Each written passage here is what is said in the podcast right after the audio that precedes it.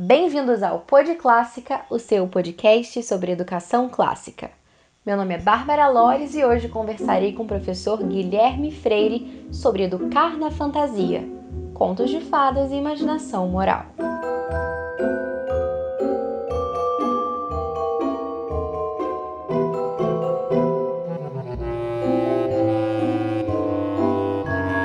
Olá, bem-vindos a mais um episódio do Pod Clássica. É uma alegria contar com você aqui comigo hoje.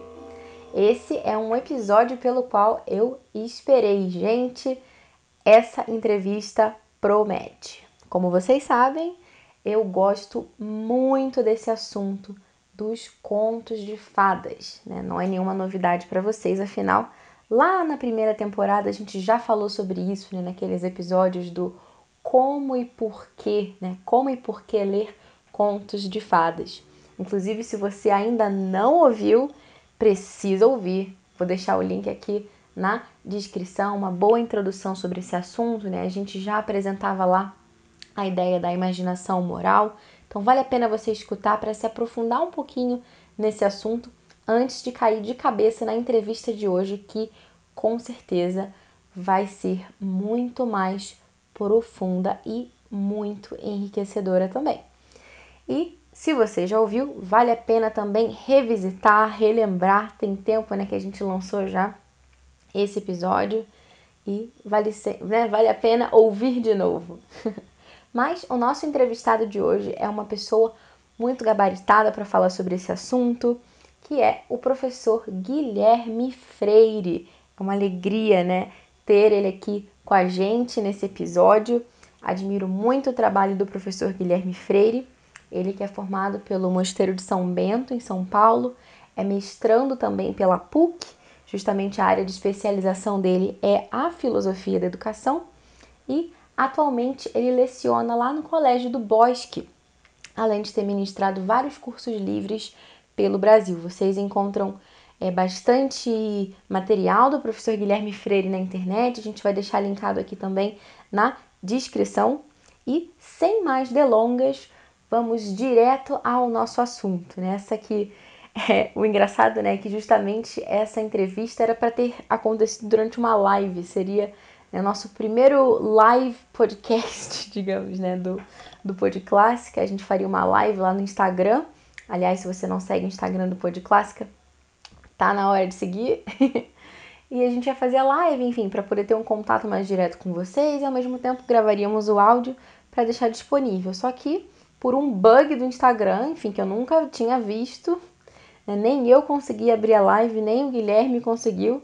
E a gente não conseguiu fazer a live, mas não por isso a gente deixaria de ter o episódio. Então a gente gravou paralelamente lá com o Zoom. E o bom é que justamente a nossa entrevista excedeu essa uma hora que normalmente é o que o Instagram permite. Né? E se não fosse por isso, a gente teria que encurtar o assunto. Então, providencialmente a live não funcionou para que a nossa entrevista pudesse ter aí em torno de uma hora e meia que vocês vão ouvir na íntegra a seguir. Né? A gente teve até a oportunidade também né, de apresentar algumas perguntas que vocês enviaram para o professor Guilherme. A gente abriu lá né, no box de perguntas do Instagram e ele vai responder também ao final da entrevista algumas dessas perguntas que chegaram. Fiquem agora então com a nossa entrevista. Olá pessoal, bem-vindos a mais um episódio dessa segunda temporada do Pod Clássica. É uma alegria tê-los aqui de novo e hoje a gente vai ter um tema super especial, um tema muito importante, né?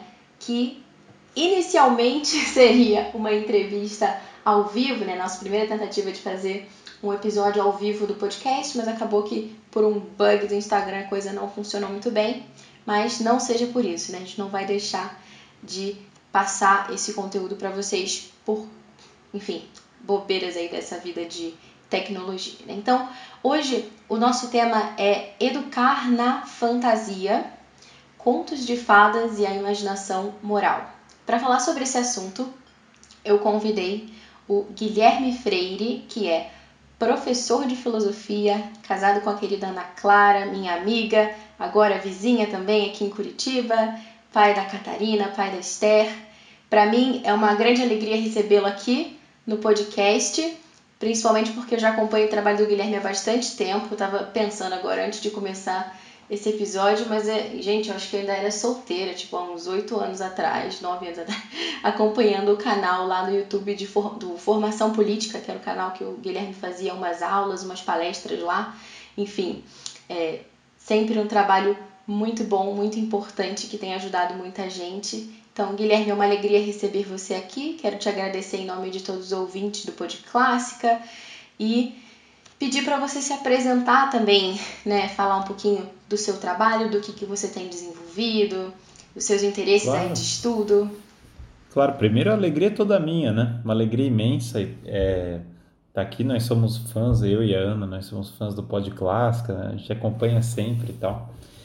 E, bem, eu sou professor de filosofia, comecei a dar aula nesse canal que que você acompanhava o círculo. Na verdade, eu tinha 20 anos e o professor faltou de um grupo de estudos e daí eu fui dar aula no lugar dele, gravar e foi assim que eu comecei a, a dar aula. Depois me formei em filosofia no Mosteiro de São Bento, fiz o mestrado em filosofia na PUC de São Paulo e, e mais ou menos é isso. Há 10 anos estou dando aula nisso, dei vários cursos, para empresários aqui no Paraná, rodei o estado, filosofia da ciência, para o pessoal lá do ITA e tal. Então já rondei aí vários, vários lugares dando aula.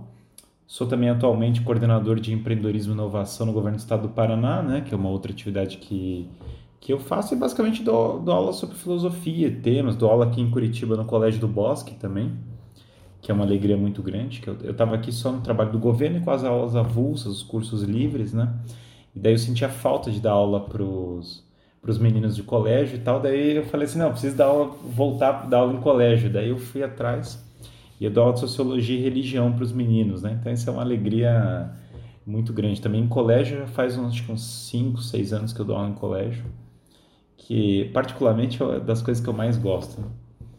E a... E bom, minha pesquisa atual eu estudo várias coisas, né? Hoje mesmo estava lendo sobre economia, mas assim, o, a minha paixão principal é realmente filosofia da educação. Esse é o tema, assim, orbita bastante, vai e volta, mas é o tema que eu mais estudo, meu tema principal. E esse tema da educação do imaginário, dentro disso, é um tema que me agrada bastante, né? Então, por quê? Porque é um tema que pouca gente está abordando. Eu vejo como um tema que não tem tanta, tanto material assim sobre isso. Tem professores de literatura, tem pessoas que abordam esse assunto e tal, mas com uma visão sistemática de filosofia da educação mais difícil, né? Então, basicamente é isso, assim, sobre mim. Sim, muito bom. Que bom, que bom receber você aqui, que bom que a gente vai poder, então, aproveitar para falar sobre esse assunto que impacta tão diretamente, né? E tem, é, enfim, você falou sua, do seu interesse de pesquisa por filosofia da educação e tudo isso, e esse assunto dos contos de fadas e da imaginação moral é, é algo que impacta diretamente na formação humana, né? E a gente vai, é, enfim, desmembrar isso um pouquinho mais ao longo do, do episódio de hoje. Mas uhum. faz falta, faz muita falta, né? Que se fale sobre isso, principalmente na internet, enfim. Muitas pessoas, até com boa vontade, acabam criando muitas objeções a apresentação, a exposição das crianças aos contos de fadas. Né? E elas uhum. não sabem o quanto elas estão perdendo, né? quanta riqueza. Então, é, pessoal, eu preparei aqui algumas objeções, né? As objeções mais comuns, né? Do porquê não ler conto de fadas, praticamente, né? Para os seus uhum. filhos. E eu vou perguntar, né? Fazer essas perguntas, um pouco fazer esse papel. É, e perguntando para o Guilherme, então, ao longo dessa entrevista, é, para que a gente possa é, esclarecer né, essas dúvidas que muita gente tem. No final também a gente uhum. tem um tempinho para responder as perguntas que vocês enviaram, mas só para começar, assim, é, eu queria apresentar assim um pouco uma definição de conto de fadas, porque eu acho que muitas vezes as pessoas acabam se perdendo em argumentações, em discussões, em polêmicas, porque elas muitas vezes não sabem do que estão falando.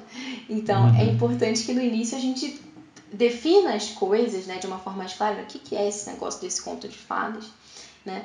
Mas enfim, né, o, o conto de fadas ele é uma história maravilhosa, né? No inglês seria tipo um wonder story, essa história de maravilhamento, no sentido né, de que os próprios irmãos Grimm, né, eles usaram uma palavra alemã, né, quando eles, eles viajaram né, e fizeram aquela coletânea das histórias folclóricas né, que o povo contava e tal.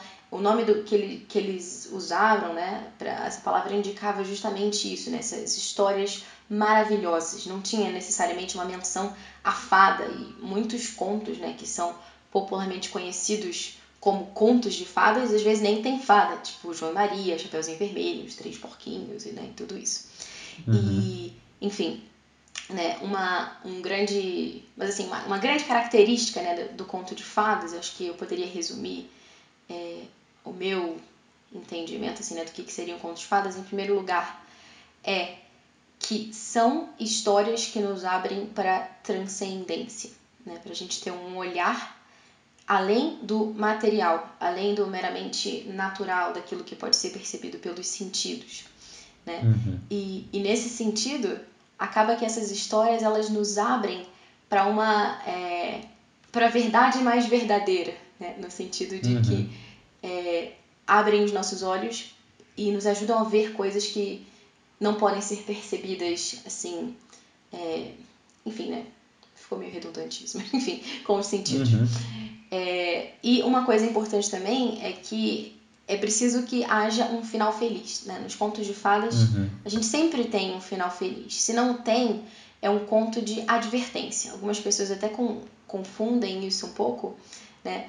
Mas tem até, por exemplo, aquela história famosa né, da, da Chapeuzinho Vermelho e tal, porque nos Irmãos Green tem aquela figura lá que é o lenhador, sei lá, o caçador, que no final das contas salva todo mundo, abre a barriga do lobo e tal. Mas na história do, do Perrault, né, a forma quando, quando o Perrault conta, né, ele, enfim, a Chapeuzinho morre mesmo no final, né, tipo, né, e...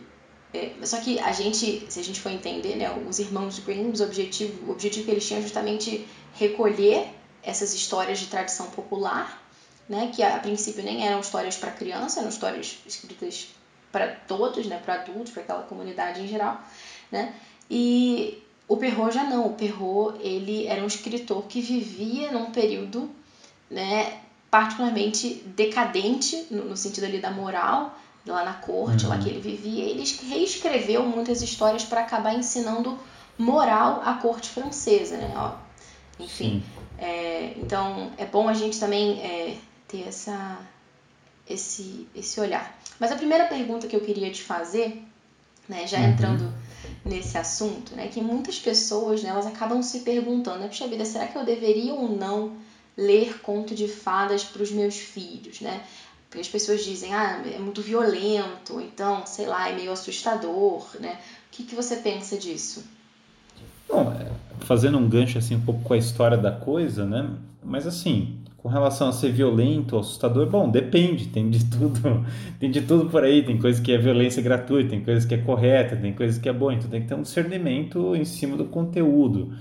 Quando se fala de contos de fada, bom, aí tem toda uma história. Primeiro na Roma antiga, na Grécia antiga, você tinha a estrutura das fábulas, né? Que era uma espécie de estrutura condensada, é, fórmulas muito breves, que era usada na educação das crianças com um sentido moral. Então, basicamente, você reduzia é, com uma linguagem simbólica, então fazia referência normalmente a animais, porque as crianças gostam dos animais e tal, e aí você reduzia uma pequena história moral é, em aquilo que daria às vezes meia página, um parágrafo, dois parágrafos, no máximo uma página daquilo que a gente entende hoje. O, o Êxopo foi um dos primeiros que começou com essa disciplina, né? E depois o Fedro em Roma atualizou muito, com muito mais destreza até do que o Êxopo. Dizia-se que os dois são escravos, que é interessante porque porque escravos, porque muito da educação em Roma e Grécia se dava em casa. Então quem tinha contato com as crianças era basicamente os escravos e as mães. Os escravos muitas vezes eram caras intelectuais, porque você escravizava. Por exemplo, quando os romanos é, dominaram a Grécia, eles escravizaram vários caras que eram mais inteligentes até do que os, os próprios romanos, o cidadão romano comum. E aí esses caras ensinavam é, histórias morais para elevar a sociedade. Então, quando pensa em escravo, às vezes a pessoa pensa assim, ah, escravo com uma pessoa ignorante não é bem o caso. Enfim, essa estrutura simbólica antiga na Idade Média, ela adquire um outro contexto mais amplo, mais profundo. Por quê? Porque na Idade Média você tem toda essa dimensão do que o Tolkien chama de fairy, você tem um, um encontro do simbolismo cristão, que é fortíssimo na Idade Média, que é predominante, com uma com a visão das religiões antigas e uma visão de moral ensinada é, popularmente. Quando você combina tudo isso, as, os contos simbólicos para criança, educacionais, eles ganham uma dimensão de sobrenatural muito forte mesmo, de expressão simbólica do transcendente muito intensa. E isso era parte da educação comum das pessoas. As pessoas eram muito educadas por símbolos, né? Aí você tem, essa é uma segunda etapa do, dos contos de fada. Você tem ali no, no mundo antigo, com a Idade Média você tem uma, uma profundidade muito maior. E daí você tem histórias de, dos heróis, é, o Roland, você tem as histórias arturianas, você começa a ter histórias variadas. Depois você tem uma terceira etapa, né? Que é essa que você citou, que foi muito associada tanto de um lado inglês, que é na Idade Moderna na Inglaterra ou nas cortes francesas, por exemplo, Luís XIV é, chamou La Fontaine para fazer fábulas, daí você tem de um lado isso e você tem as nursery rhymes, assim, que na Inglaterra fizeram parte da, da formação na Idade Moderna, né? Então, as crianças também, novamente, ainda muito educadas em casa. As crianças foram educadas em casa, a maior parte da educação universal escolar é uma coisa do século XVII para frente. E aí também com sentido moral, com sentido simbólico, com sentido de uma fórmula mais simples, né? Daí, nessa fase moderna, você tem uma retomada da fase grega, mas você tem ainda o sentido simbólico transcendente medieval muito forte, né? Tendo dito tudo isso, os contos, os, os contos de fada expressam mentiras ou, ou expressam coisas assustadoras, vão assustar as crianças, depende do conto. Alguns contos foram escritos de uma maneira meio, meio drástica, e aí vai do juízo das pessoas se isso vai passar um conteúdo moral ou não. O Belloc, por exemplo, que era muito amigo do Chesterton, escrevia contos de fada meio assustadores, assim, que falava que isso era bom para criança, que daí a criança vai ficar com medo e não vai fazer coisa errada. É uma visão educacional. Eu, particularmente, prefiro contos que têm um simbolismo mais intenso e o final feliz mesmo. Por quê? Eles mostram mais na linha da imaginação moral a dificuldade e a superação da dificuldade. Portanto, seria, se a gente usar a teoria literária do Tolkien, é mais completo, né? Eu tenho a tragédia e daí eu tenho a superação da tragédia. Portanto, tem uma estrutura mais elevada. Então, eu prefiro fada com finais é, felizes. A questão da violência depende da suscetibilidade. Se você pensar as crianças têm idades variadas, contos de fada têm tem sensibilidade variada e depende, então tem que ser caso a caso. Né? É difícil avaliar, porque daí eu teria que pegar, por exemplo, vamos abrir as fábulas do Fedro e ver quais que são adequados para o meu filho ou não. Não dá para eu fazer esse juízo, a gente vai ter que olhar uma por uma. Então vamos olhar as fábulas do... Depende muito do autor, tudo isso. Agora, é, via de regra, realmente o verdadeiro conto de fada, diferente do Cautionary Tales, né, que é, que é a diferenciação que está fazendo, falar o conto de advertência, não sei o que, versus o conto fantástico, justamente é que se supõe que um conto é, wonder, fairy, simbólico, não sei o que, ele apela mais para a transcendência e, portanto, para uma superação das dificuldades do que um conto é, moral mais um caráter de, de advertência. Só que aí quando você entra, por exemplo, nessas modernas, tem uma zona cinzenta, né? Uma hora que você falou do Chapeuzinho Vermelho, uma hora se conta de uma maneira, outra hora de outra. Então isso aí é, tem toda uma discussão em cima disso, né? Sim. Até você estava falando, eu estava lembrando de uma, uma entrevista que eu assisti, é, enfim, há um tempo atrás, até escutei de novo esses dias para relembrar que depois eu posso colocar um link aqui, gente, na, na descrição, mas enfim, tá em inglês, então para quem entende inglês vai dar certo, para quem não entende, mas é uma, uma entrevista com uma, uma, uma mestre em literatura inglesa chamada Angelina Stanford, que ela estava falando justamente sobre essa questão de contos de fada e tal, e uma coisa que, que ela estava comentando com relação a isso, né, que vai muito da descrição dos pais, né? Enfim, de você estar tá ali com um conto na mão, você tem como, né? Você conhece o seu filho melhor do que ninguém e você vai ter como uhum. saber naquele momento se aquele trecho é ou não adequado para o seu filho, né? Mas é, uhum. em geral, né? Se a gente for pensar, é, a maioria das coisas assustadoras assustam mais os adultos do que as crianças. Uhum. Porque em geral as crianças, assim, é, sei lá, por exemplo, aquela cena meio louca da, da Cinderela, né? Que as irmãs da Cinderela é, fazem um processo de automutilação, né, de tipo cortar um pedaço do pé para caber no sapatinho, né? E, uhum. e enfim, né, se darem bem né, na, lá na, na, situação e tudo, né? Enfim, a criança ouve aquilo, tipo, é, ok. O adulto aqui, assim, né, um pouco escuta isso, nossa, assim, né? A criança é um pouco, tudo bem, tipo, é uma cena bem esquisita, né? Bem estranha, mas a criança uhum. assim, não tá nem aí, assim, é tudo tão esquisito né, no mundo, né, ao redor dela. E ela, enfim, então, e ela comentava isso também, né? E de que a própria Bíblia, né, as próprias Sagradas Escrituras, tem muitas passagens e cenas e trechos que são bastante assustadores. Ah, se for pensar, né? Não tem dúvida nenhuma. o Apocalipse, por exemplo. Não, os ursos devorando o pessoal. É. Exato. Então, é... é...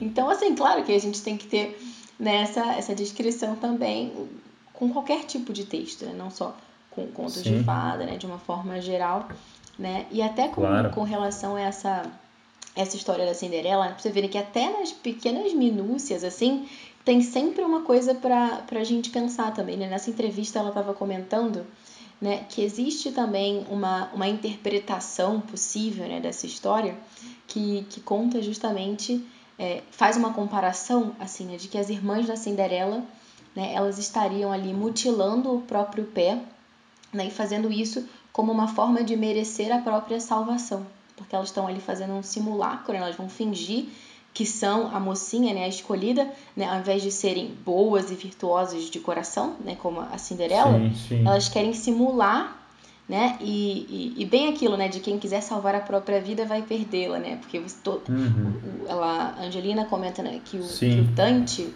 ele apontava também para esse fato, né, de que qualquer tentativa de merecer a salvação né, por conta própria é autodestrutiva nesse sentido. Uhum. Então, enfim, tem um Sim. simbolismo interessante aí.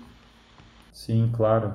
Ah, bom, quase todos, né? Se você pegar quase todas essas fábulas é, é, ou contos de fada e assim por diante, tem um simbolismo cristão de fundo após a Idade Média, né? As antigas não tem tanto, mas mesmo o Fedro, ele tem uma visão moral muito sutil, assim.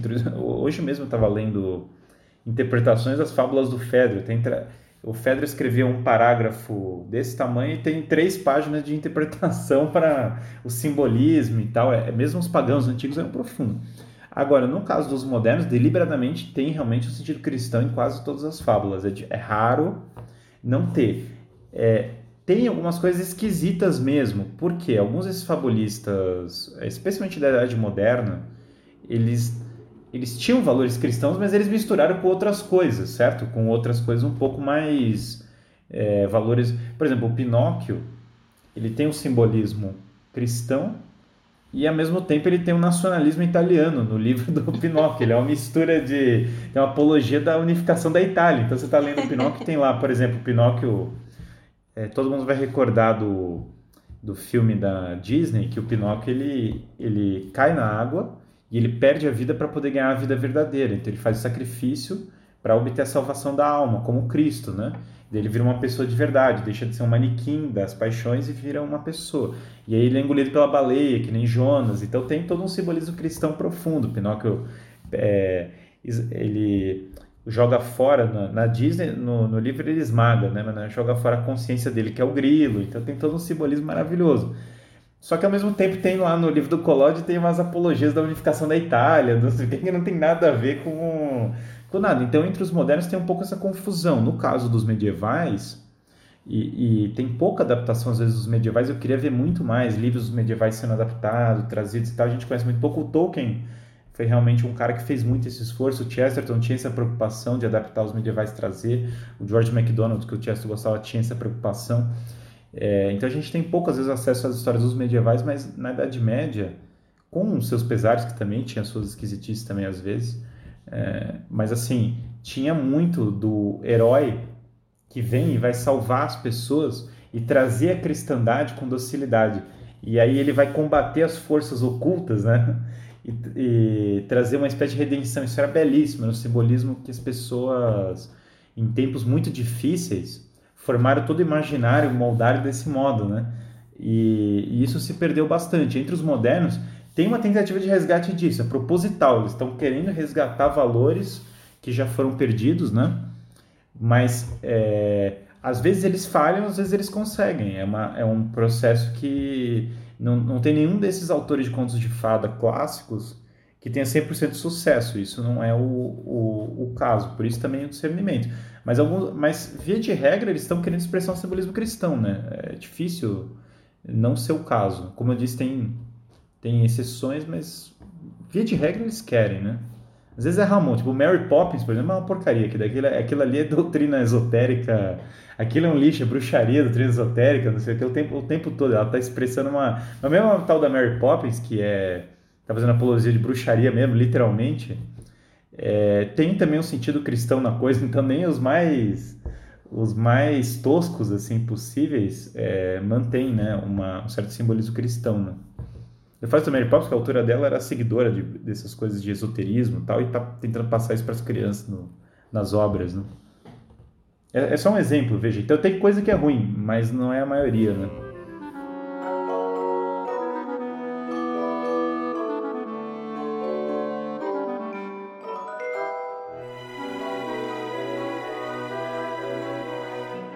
Sim. E você estava comentando do Chesterton também, chegou uma pergunta do Marcos Zamit, ou Zamith, não sei, que ele pergunta justamente qual que é a visão do Chesterton né, sobre conto de fadas. Uhum. Então, a visão dele é, é, extremamente positiva. Ele vê os contos de fadas, ele, ele vê assim, uma, a, as crianças naturalmente são inclinadas à verdade e a encontrar o transcendente. Elas são seres de realismo muito forte. E os contos de fada, eles aludem à realidade de uma maneira simbólica, então elas se apaixonam com isso por causa disso. Ele tem um mundo, veja, o Chesterton vê, tem uma... Os românticos da época dele queriam um resgate, um resgate da Idade Média. Ele quer um resgate da Idade Média por outra via diferente da deles, certo? Porque eles têm uma Idade Média idealizada, que não condiz com o mundo real. E ele pensa em Merry Old England, numa Inglaterra em que a natureza, Deus, uma visão da salvação do homem, a Igreja Católica e toda uma visão simbólica estão todos em harmonia, tendo em vista uma Inglaterra completa, né? Então essa visão dele, ele pensa que Mary of England, a Inglaterra medieval, com essa visão, que é mais a questão simbólica mesmo, ela tem vários símbolos que conseguem aludir a pessoa para realmente buscar uma visão real e de salvação da alma, de visão heróica de salvação da alma. Ele vê isso extremamente conectado.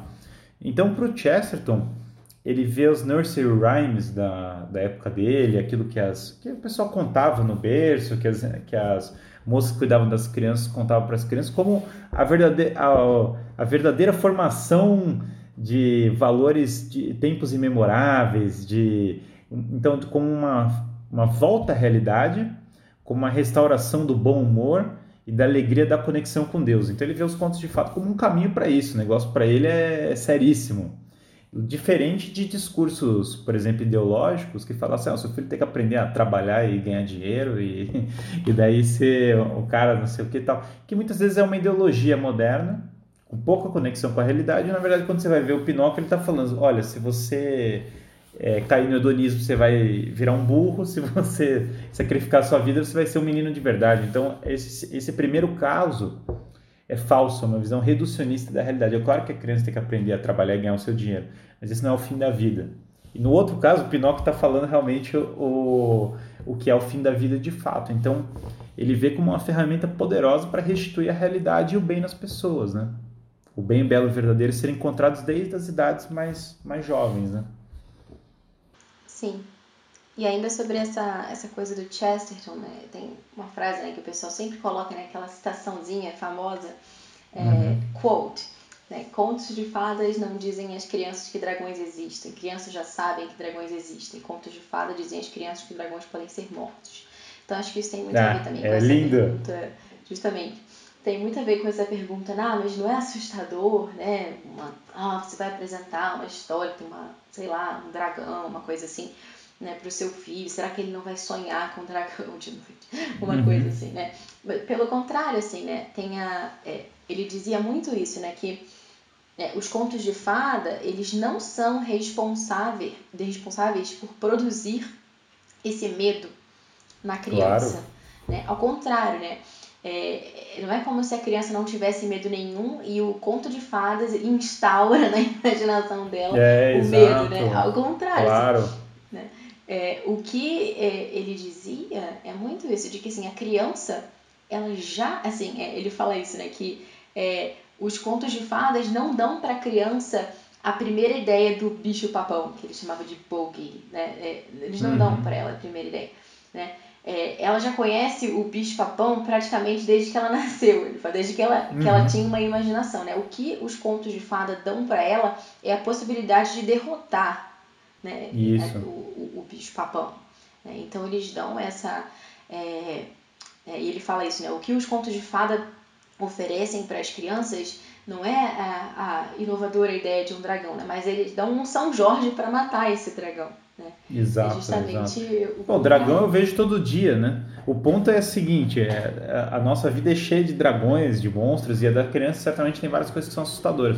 O ponto, o que é imaginação moral? Tudo aquilo que me apresenta o mal e me apresenta a superação desse mal, me apresenta um bem. Então, assim, é, várias técnicas pedagógicas modernas elas prendem a criança sem apresentar a natureza dos desafios de fato e a superação deles.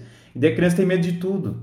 Você criar uma criança numa num círculozinho colorido, que tudo é pomposo, e tudo você encosta e é fofinho, e toda hora ela falar do sentimento, e falar reforço positivo, é, conta o que você está sentindo, não sei o que. Você vai criar pessoas muito fracas, porque elas são pouco acostumadas com o mundo real com as dificuldades, são pouco acostumados com também a virtude da coragem, com a virtude da magnanimidade, com outras coisas que essas histórias trazem. Então, assim, isso é, é, é cômico, porque o pessoal fala assim, não, olha, é, a formação cristã é deixar a criança numa bolha, ela vai deixar a criança presa numa bolha, isolada e tal. Homeschooling gera uma bolha, formação cristã gera uma bolha.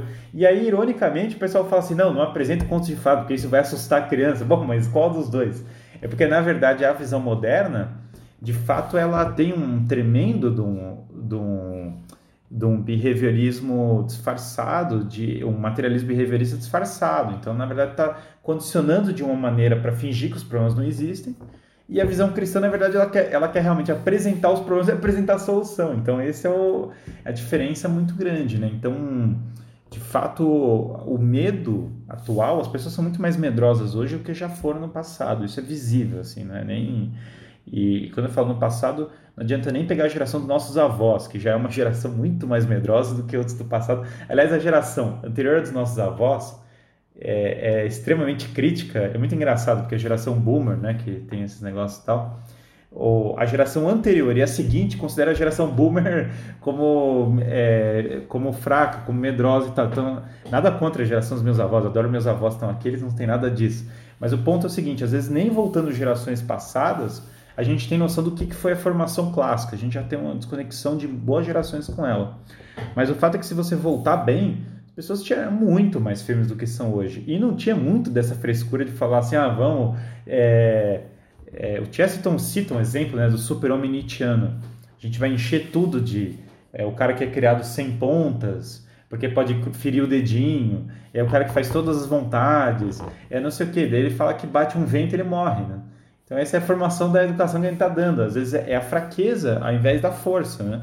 Então isso de fato é uma coisa que os contos de fada eles apresentam uma realidade dura, mas o mundo é duro também e apresentado de uma maneira simbólica é a melhor forma de ter um contato com isso, né? Sim, justamente, né? Uma educação sem força é uma educação sem virtude, porque virtus uhum. é força. Por é... definição, né? Pois é.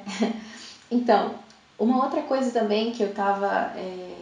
enfim, estava comentando aí, vai pensando, é que justamente né, as crianças elas já têm muitos medos, né? Se a gente for lembrar, sei lá, de quando a gente era menor, ou até, enfim, né, o imaginário popular já dá conta disso, as crianças sempre têm medo de se separarem dos pais, de ficarem perdidas, de não acharem o caminho de casa, de acontecer uma desgraça, enfim. E o que acontece né, nessas histórias, geralmente, né, no final, né, tem sempre, né, como você falou, né, tem uma resolução dessa dificuldade, desse conflito pelo qual o protagonista passa, né, que no fim das uhum. contas isso cria ali uma espécie de satisfação para a criança, né, de resposta àquele medo que ela tinha, né, um senso isso. maior de segurança, de que no final tudo vai ficar bem, né, por exemplo, a história lá de, de João e Maria, né, Aliás, tem, tem dois uhum. padrões, né? Você estava falando sobre essa questão né, do, da gente encontrar muitos elementos cristãos é, nos contos de fada, é, enfim, né, nos modernos um pouco, mas indo mais para trás para a Idade Média mais, né? E tem dois uhum. padrões, né, que são muito comuns é, nos contos de fada. Geralmente um conto de fada se encaixa em um ou em outro. O primeiro é a damsel in distress, né, que é a princesa é, ali uhum. na, na situação de perigo, né, numa torre uhum. ou então sendo atacada por um dragão, por algum, uma, sei lá, uma criatura, ou uma bruxa, uma madrasta louca, alguma coisa e no fim vem o príncipe enfim, vence uma série de obstáculos e, e salva né, aquela, uhum. aquela, aquela mulher. E o segundo seria essa, essa reunião né, de uma criança perdida com os pais, né, o encontro do lar verdadeiro, né, como o caso de, de João e Maria, por exemplo.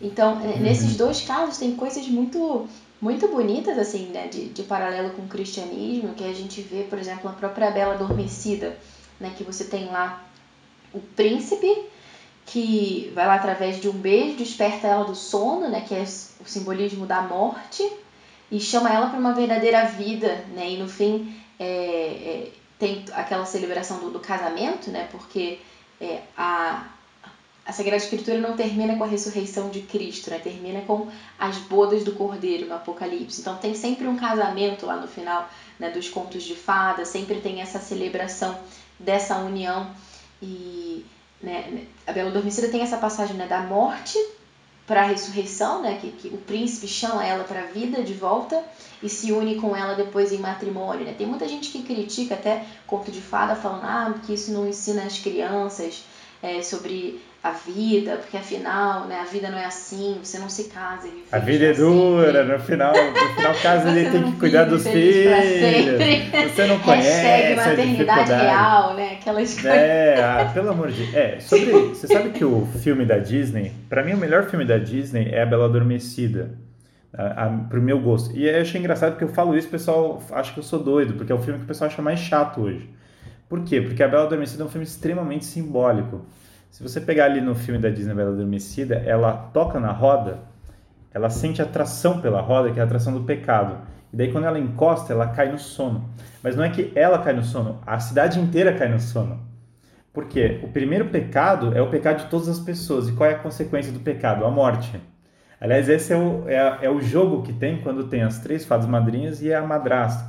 A madrasta ela se, ela se transfigura na figura do dragão que é o símbolo medieval clássico para o demônio, porque São Jorge, no Legenda Áurea, é, enfrenta o demônio na forma do dragão.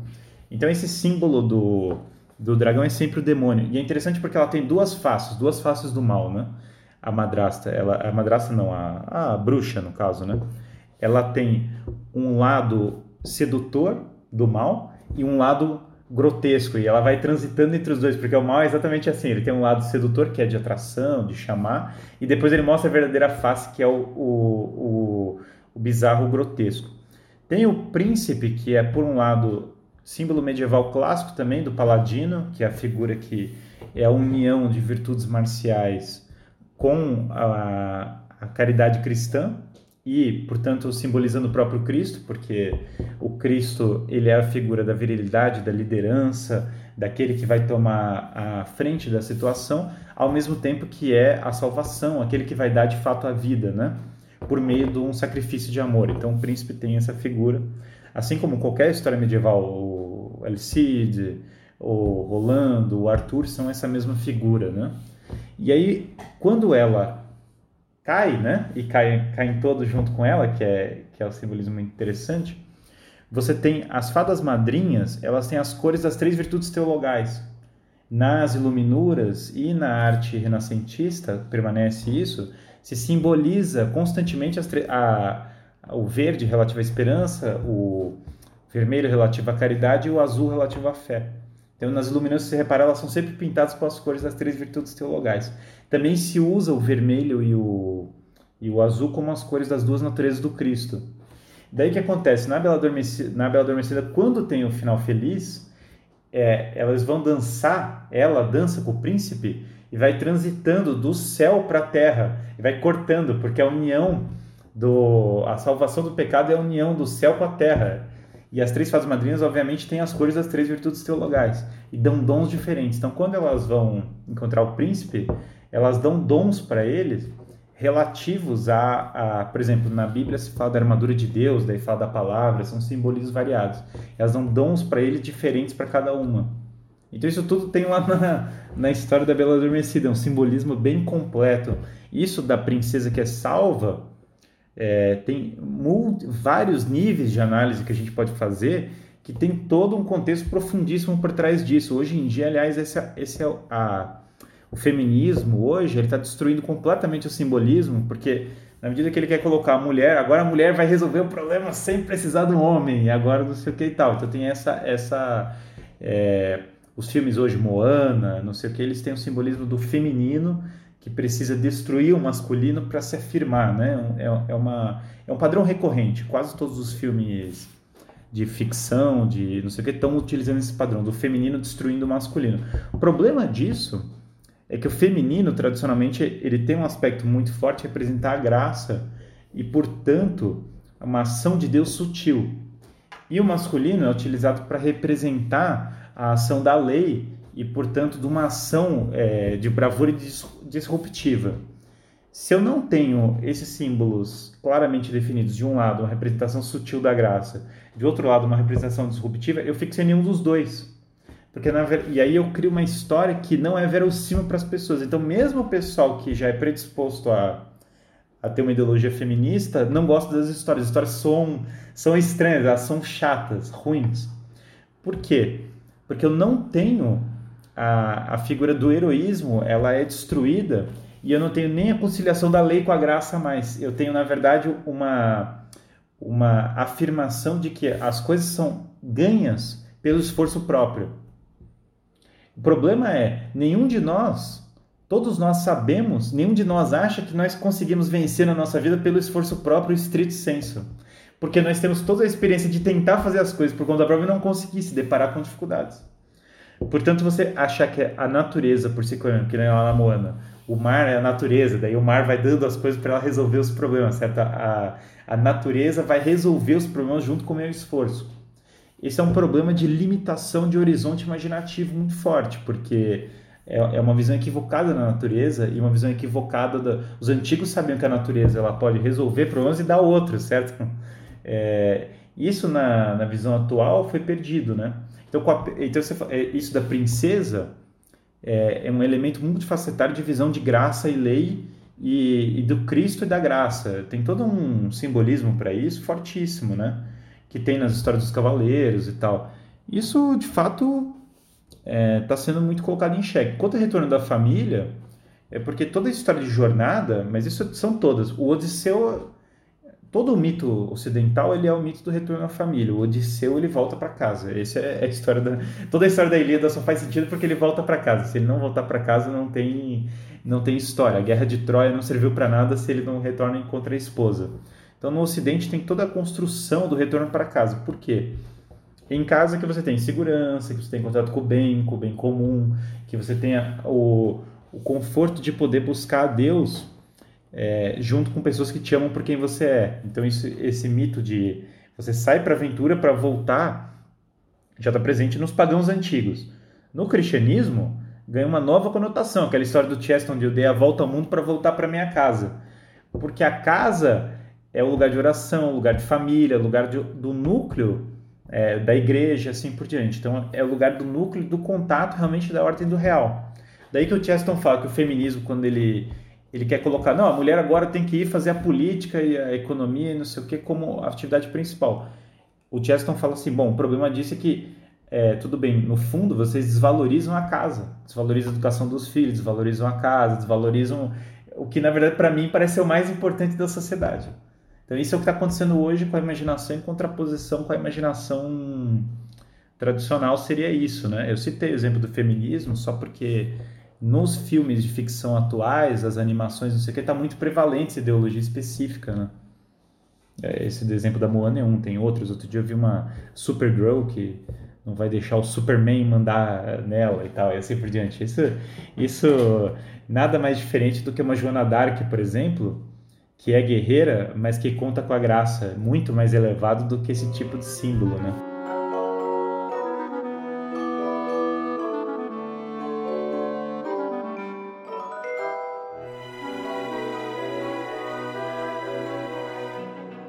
Uhum. Então, eu estava falando isso, eu estava lembrando de um um negócio completamente nada a ver, porque é de outro, outro período uhum. histórico, mas estava escutando um podcast ontem sobre a era vitoriana. E aí a, a, a pessoa estava né, falando, a, a entrevistada estava comentando justamente isso, que hoje em dia né, é, se tem uma visão da, da relação da mulher com a casa, né, como se a casa fosse algo que limita a mulher, que impede a mulher de se desenvolver, de conquistar outras coisas, né, enfim, isso que fazem a gente acreditar né? Aquela típica frase, né? Você vai crescer para não depender de marido, você vai estudar para não depender de marido, né? Uhum. E quando na verdade, é, dentro desse período histórico, né? Que ela, a, a era vitoriana, ela dizia que é, as mulheres, é, o lugar entre aspas, de poder da mulher naquela sociedade era a casa. Então a, a mulher era a rainha do lar, né? a rainha daquela casa, e ali que ela meio que mandava e desmandava. Assim, e era um lugar dela, no sentido de que ela, não, ao contrário, ela não estava limitada, ela tinha, é, é, é, seria como você comparar, né, dizer que uma rainha está trancada dentro do seu próprio país, né, não, ah, faria assim, no seu reino, né, não faria sentido, né, ali era o, era o lugar dela, mas não no sentido de ser um lugar de tolir, né, de fechar, de restringir, mas ao contrário, ali, o lugar de destaque dela, né, enfim. Mas em todas as eras que a moral foi triunfante e que os papéis de gênero eram muito claros na sociedade, a mulher teve destaque proeminente na sociedade. Basta ler o livro, por exemplo, a, a Mulher no Tempo das Catedrais, da Regine Pernoud, que é exatamente assim, que mostra a Idade Média e esse triunfo. E na Era Vitoriana que você citou, qual que é a figura referência de todos? É a Rainha Vitória, que é a figura forte, não sei, ou seja, na era dos, do que é tão acusada por ser a era ah, uma era moralista, era fake, era não sei o que, era pomposo. Na verdade, na era vitoriana, justamente era que a, a, a referência da sociedade máxima era justamente a Rainha Vitória. Coisa que hoje, a Rainha Elizabeth, em contraposição com, com a Rainha Vitória, é, é, totalmente uma figura completamente apagada. Se você pegar assim na história inglesa, você não vê ela, ela não é impositiva, ela não tem um papel moral, social forte como já teve. Esse livro da Regine Penu, ela, ela mostra como que tinha essa influência muito forte. E isso se conecta muito com isso. Eu estou aqui em casa, por exemplo, agora do passando mais tempo em casa aqui com, com o coronavírus. Tá acontecendo a gente passa. Eu estou aprendendo um monte, entendeu? Aqui aprendendo com a minha esposa todas as coisas aqui da casa, estou aprendendo muito mais que eu estaria aprendendo em outras situações. O pessoal e a educação dos filhos é o grande lugar para isso. Então, é, o, o caminho da restituição da imaginação moral é o caminho que vai valorizar muito mais o homem, muito mais a mulher, muito mais a igreja, muito mais as crianças, vai ensinar para elas outras coisas mais elevadas. Essa imaginação da Moana nunca vai ser tão rica quanto ela conhecer São Joana d'Arc. Porque a, a, o problema de uma Moana da vida é que assim, é fake, certo? Não é real, entendeu?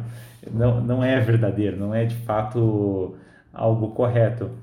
E a imaginação da Joana d'Arc, a própria Rainha Vitória que a gente está citando, isso é verdadeiro. E, e, as histórias de ficção que aludem a realidades dessa natureza são verdadeiras. Mais verdadeiras do que as histórias fakes é, contemporâneas. Então eu vejo.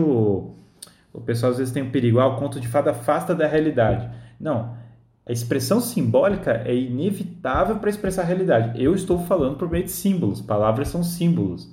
Não existe comunicação não simbólica.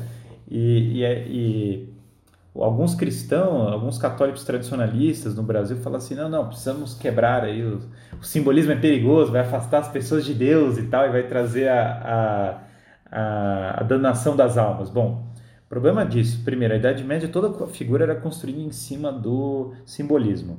E, foi, e era uma era que esse, é, essas mesmas pessoas tomam como referência.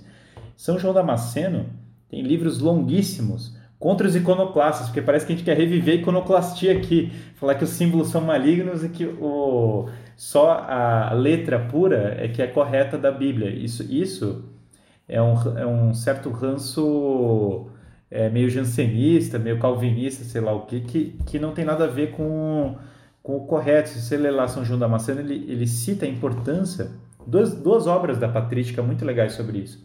Tem uma carta, a Carta de São Basílio, sobre a utilidade da literatura pagã, que ele alude sobre a questão do ensinamento por meio dos símbolos. E o São João Damasceno, no livro dele sobre as sabedorias, ao bater nos iconoclastas, ele defende os símbolos. Daí é muito legal porque os símbolos entram como uma, uma forma realmente do Cristo se comunicar com as pessoas e a ficção tem esse papel também. Então são duas obras aí antigas, né, da cristandade. E a Idade Média obviamente bebeu dessas influências, por isso tanta ênfase no simbolismo, por isso evangelizar o, os povos pagãos por meio do simbolismo, por isso tudo isso. Nossa sociedade é muito mais pobre porque nossa estética ah, e toda a visão da beleza, nós excluímos o simbolismo. Então o cristianismo tem que ser tratado como uma doutrina sem símbolos, certo? É, diferente, por exemplo, da era vitoriana, que a rainha Vitória, é, por exemplo, colocou Augustus Pudgeon. Augustus Pudgeon era a favor da arquitetura simbólica medieval católica. Augustus Pudgeon começou a encher de... fez o Palácio de Westminster, começou a fazer coisas maravilhosas. A nossa era relegou os símbolos a um papel secundário. Resultado é que os nossos símbolos, nosso imaginário foi dominado pelo marketing os símbolos do marketing são os que dominam o dia a dia das pessoas, é uma loucura. Então nós somos muito mais influenciáveis por é, manipulação de mídia, nós somos muito mais influenciáveis por manipulação de técnicas de venda, por manipulações de qualquer tipo, qualquer tipo de manipulação do rock and roll, então qualquer tipo de símbolo. É, não é falando que o rock é do demônio, embora às vezes seja, em alguns casos, mas não é, não é que sempre é, claro que não. O ponto é, é símbolos variados, certo? É, eles nos dominam porque o nosso imaginário, a nossa visão do belo é muito pobre. Então, como nós não temos símbolo nenhum para expressar nada, nós somos é, é, levados, nossas afeições, pelo primeiro símbolo que aparece. Portanto, não passar símbolos cristãos para os filhos é garantir que eles vão ser dominados por símbolos de outra natureza, não é garantir que eles não vão ser dominados por nenhum tipo de, de imaginário, né? Simplesmente você vai deixar que o imaginário deles seja preenchido pela, por outras coisas, né? Sim, é, acho que é, acontece uma grande confusão, né? Muitas vezes, que as pessoas, elas se sentem tão enganadas, assim, né? Ao longo da vida, na própria formação, olhando, assim, né? de uma forma retrospectiva, enfim, nossa, aquele sentimento de, tipo, todo o tempo da minha vida perdi, né, e tal, que às vezes as pessoas acabam, ficam ficam muito apaixonadas pela verdade, né, com V maiúsculo, quando descobrem a verdade, ficam assim um pouco e o que é ótimo, mas acabam assim entendendo a verdade nesse sentido assim, até que é contrário, né? Porque acabam procurando buscar para os filhos uma educação que seja pautada é na verdade, mas é, não na verdade, né, aquela que é refletida pela beleza, aquela que é refletida pela vontade, mas aquela verdade seca, né? Aqueles fatos ali, aquelas coisas bastante objetivas, no sentido de que ah, conto de fadas então passa a ser nesse, nesse cenário uma grande perda de tempo, né? Por que, que eu vou ensinar para meu filho sobre coisas que não existem, entre aspas, né? Porque é, é, é como eu estava falando lá no início, os contos de fada eles são é, é, o mais real da realidade, né? no sentido de que nos apontam para a transcendência, que é essa verdade, né? Com, com, com V maiúsculo nesse sentido. E acaba que fica é, confuso, né? De um lado tem o pessoal, às vezes com uma certa influência mais puritana, até é, o pessoal lá da era vitoriana, é um pouco assim, é. né? De que vai olhar para isso e vai falar, não, né? Não vou não vamos ficar nos perdendo aqui com essas coisas que não são é, reais, né? São fantasiosas, são mentirosas, né? Essa, essa grande dificuldade que as pessoas têm de entender que um mito não é uma mentira. Enfim. Perfeito. E, exato. E aí, né, o contrário. E aí, é, depois, né, também, a, tem o outro lado, que é o pessoal lá. Não, tem que ser tudo empírico, né? Tem que se os meus sentidos não, não percebem, né, se eu não consigo testar isso em laboratório, o bom e velho provavelmente é mentira. Né? é, sim, é. A praga do ensino do mundo há 500 anos é isso, o nominalismo, é um terrível. Mas veja, é que na, verdade a própria estrutura das palavras não é percebida pelos sentidos, os pensamentos são percebidos pelos sentidos, o triângulo não é percebido pelos sentidos e nem por isso a soma dos ângulos internos dele deixa de ser 180. Várias coisas não são percebidas pelos sentidos. Esse, esse nominalismo, longe de ser cristão, aliás, é todo que fundamento, todo o ideal iluminista anticristão foi baseado no empirismo dessa natureza. Quanto à expressão simbólica, veja que novamente ela quebra as barreiras do materialismo, essa visão seca, engedrado, como se a realidade fosse resumida ao imediato na sua frente, e quer reduzir você numa jaula.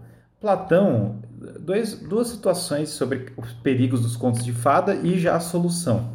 Dois críticos do, das histórias fantásticas foram Santo Inácio de Loyola e Platão.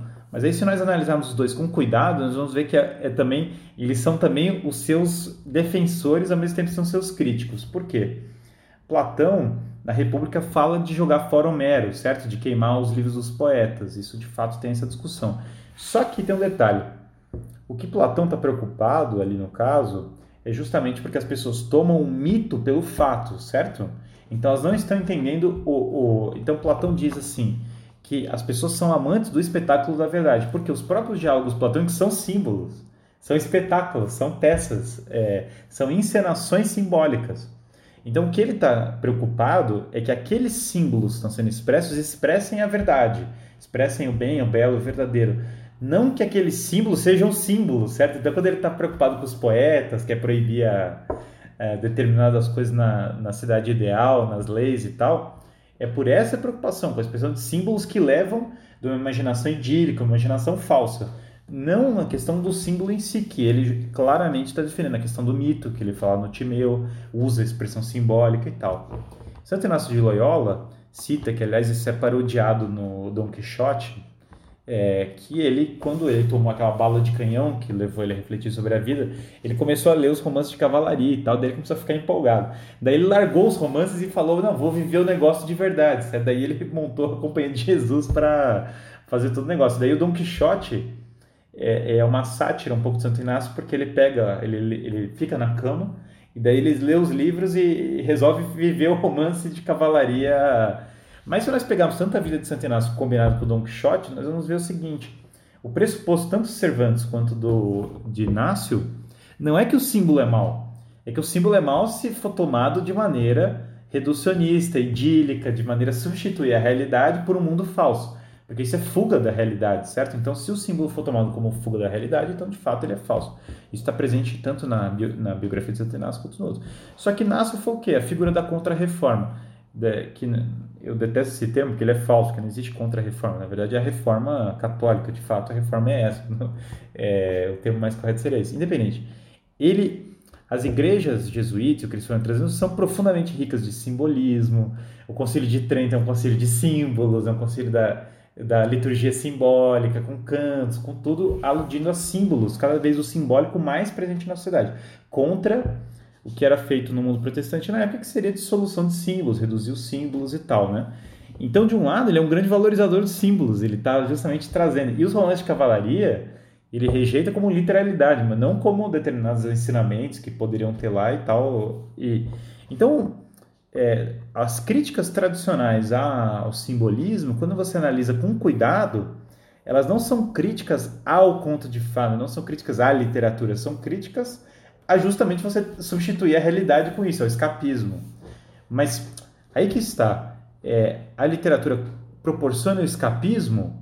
Depende. Em alguns casos, essa da Moana, para mim, é escapista. Ela, é, ela é de fato escapista. Então, depende de qual literatura. Agora, não necessariamente o símbolo mais elevado, e o desconcertado muitas vezes é assim, justamente ele é aquele que está tirando do escapismo.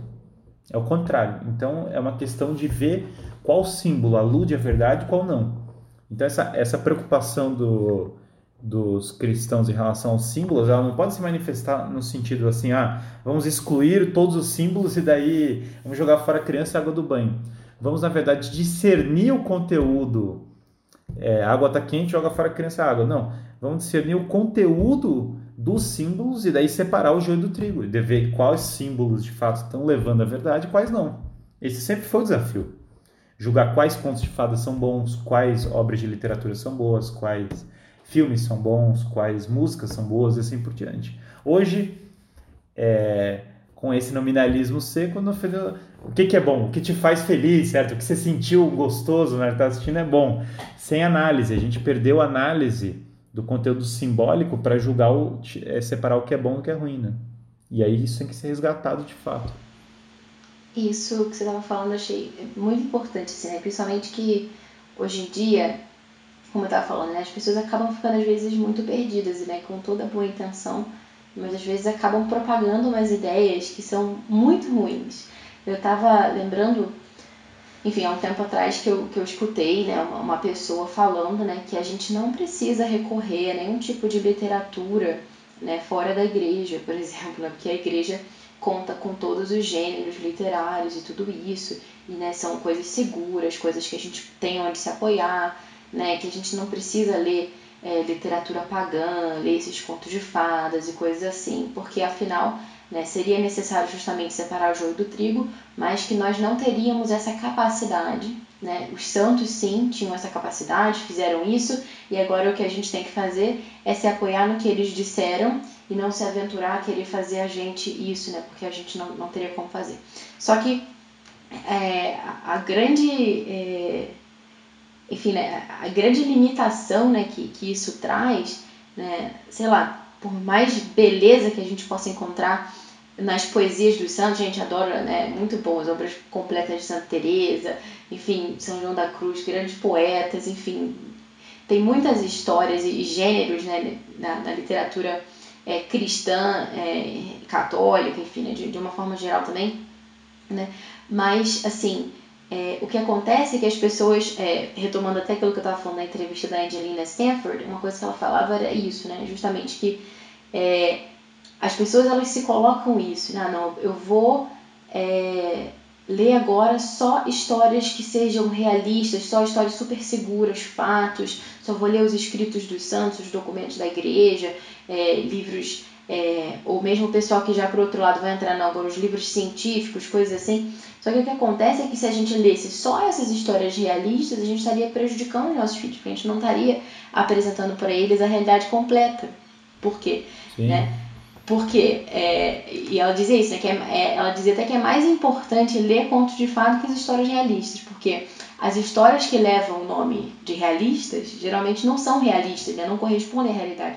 Geralmente são histórias que são naturalistas ou materialistas, ou seja, só consideram real uhum. aquilo que pode ser percebido Isso. pelos sentidos. Né? E a verdade, né, que é com V maiúsculo, é algo que está muito além do, daquilo que a gente pode perceber com os sentidos, né? Que você estava falando do triângulo, mas coisas como a justiça, por exemplo, você não percebe a justiça Sim, com os seus claro. sentidos, você não percebe Deus com os seus sentidos. Então você acaba seguindo um caminho achando que você vai fazer o seu filho um bom cristão por aí, não expondo o seu filho às, às dúvidas né, de, de outras coisas e tudo isso, quando na verdade você está matando o transcendente na imaginação do seu filho. É, isso é muito estranho para mim, porque daí você está criando duas realidades, certo? Você criou dois níveis da realidade e separou ela em dois, porque assim, existem os santos, e daí os santos, aí ele se aplica uma categoria diferente da que se aplica a nós. Existem nós, nós somos em uma categoria separada dos santos. Isso é muito estranho para mim, porque, é... bom, primeiro o argumento que eu levantaria para a pessoa falando assim, ah, não, nós não precisamos dos pagãos. O problema é que os santos quase todos recorreram aos pagãos, e aí tem um problema, como que eu vou entender São Tomás sem ler Aristóteles, sem ler é, é, vários outros autores que ele tomou, os muçulmanos, inclusive, que ele usou como base? Como que eu vou entender Santo Agostinho? Como que eu vou entender todos esses outros autores sem as referências deles? O próprio Basílio cita Eneida, não sei o quê, e, e assim por diante. Então tem um problema aí que eu não consigo entender os santos sem entender essas obras, certo? As obras que os próprios santos recorrem. Daí agora eu separo. Não, não, o santo é uma coisa, daí eu sou outra. Mas daí o santo é o que? Ele é um homem? Ou ele é uma, uma figura transfigurada é, acima da humanidade? Ele é uma outra figura e tal? Então é, é, é tudo muito estranho. Seria como se. É uma visão equivocada dos santos, porque ela pressupõe como se ele estivesse no outro estamento muito distante da, da, nossa possibilidade de encontrar santidade. Sendo que tem que ser o contrário. O, o, o cristão comum, ele pode encontrar santidade. Então, justamente, ele quer emular o exemplo dos santos. Então, ele tem que fazer como os santos para poder encontrar a santidade. Então, é equívoco. Claro que tem coisas que são perigosas para as pessoas, mas isso não é um discernimento entre ser literalmente cristão e literalmente pagão, até porque eu acho às vezes mais perigoso algumas coisas da corte do Luís XIV que são nominalmente cristãs, o próprio jansenismo eu acho mais perigoso do que, por exemplo, a outros autores que certamente para mim é muito mais perigoso divagações teológicas é, estranhas ou, ou variadas do que, por exemplo, o Fedro. Fedro não é perigoso, não, é, não vai te tornar um, uma figura estranha ali, é verdade. Então, o que acontece? Aí um, um, uma sobreposição imaginando os santos como muito descolados do mundo real. Isso é um equívoco tremendo. A gente tem que emular os santos em tudo. Nisso, uma certa abertura à cultura pagã faz parte do, da vida dos santos da evangelização. Agora, essa abertura à cultura pagã é a abertura à cultura pagã para nós cultuarmos o paganismo e nos voltarmos ao paganismo como sendo o ápice da vida? Não, certamente não. É uma abertura à cultura pagã para unificar todas as coisas numa visão universal. E essa visão universal, obviamente, com um ideal cristão a, acima. Então, são visões diferentes de encarar a cultura pagã. Você, existe a visão cristã de encarar a cultura pagã que eu vejo desse modo. E essa outra que é uma tendência mais, é, um pouco mais calvinista, de falar assim, não, vamos separar. E eu falo calvinista, eu definitivamente não acho calvinismo uma coisa boa, mas não estou falando nem de uma maneira pejorativa, estou falando de uma maneira literal mesmo. A ideia, a ideia é, é essa mesmo, ou seja, é, preciso voltar a um cristianismo puro, preciso cortar o que tem de pagão, que a Igreja Católica trouxe um monte de coisa pagã para o catolicismo. São Tomás de Aquino trouxe o tal do Aristóteles, que é um pagãozão e agora está atrapalhando a igreja. Vamos voltar para os primeiros cristãos, é a Bíblia, o Evangelho, a doutrina. Isso não é uma atitude correta, porque não negligencia várias coisas. Então, eu vejo como é, bastante equivocado. Eu vejo como os santos sendo muito sábios ao beber do simbolismo pagão. Mas fazendo o que esse simbolismo? Transformando ele, concatenando ele, entendendo a superioridade do cristianismo, tendo em vista esses símbolos.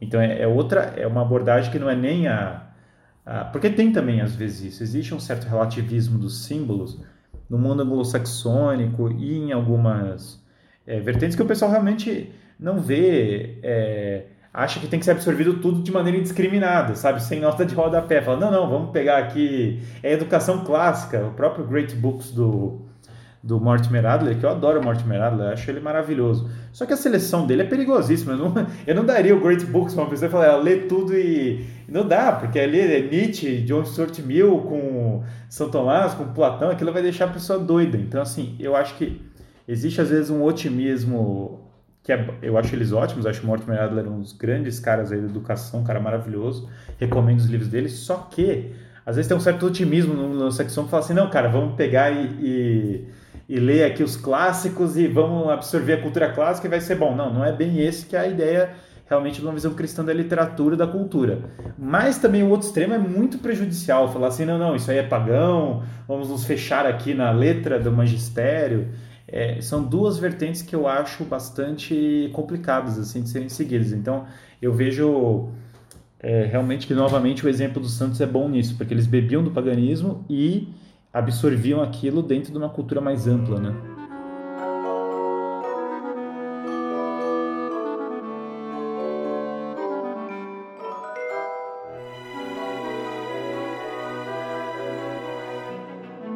Sim.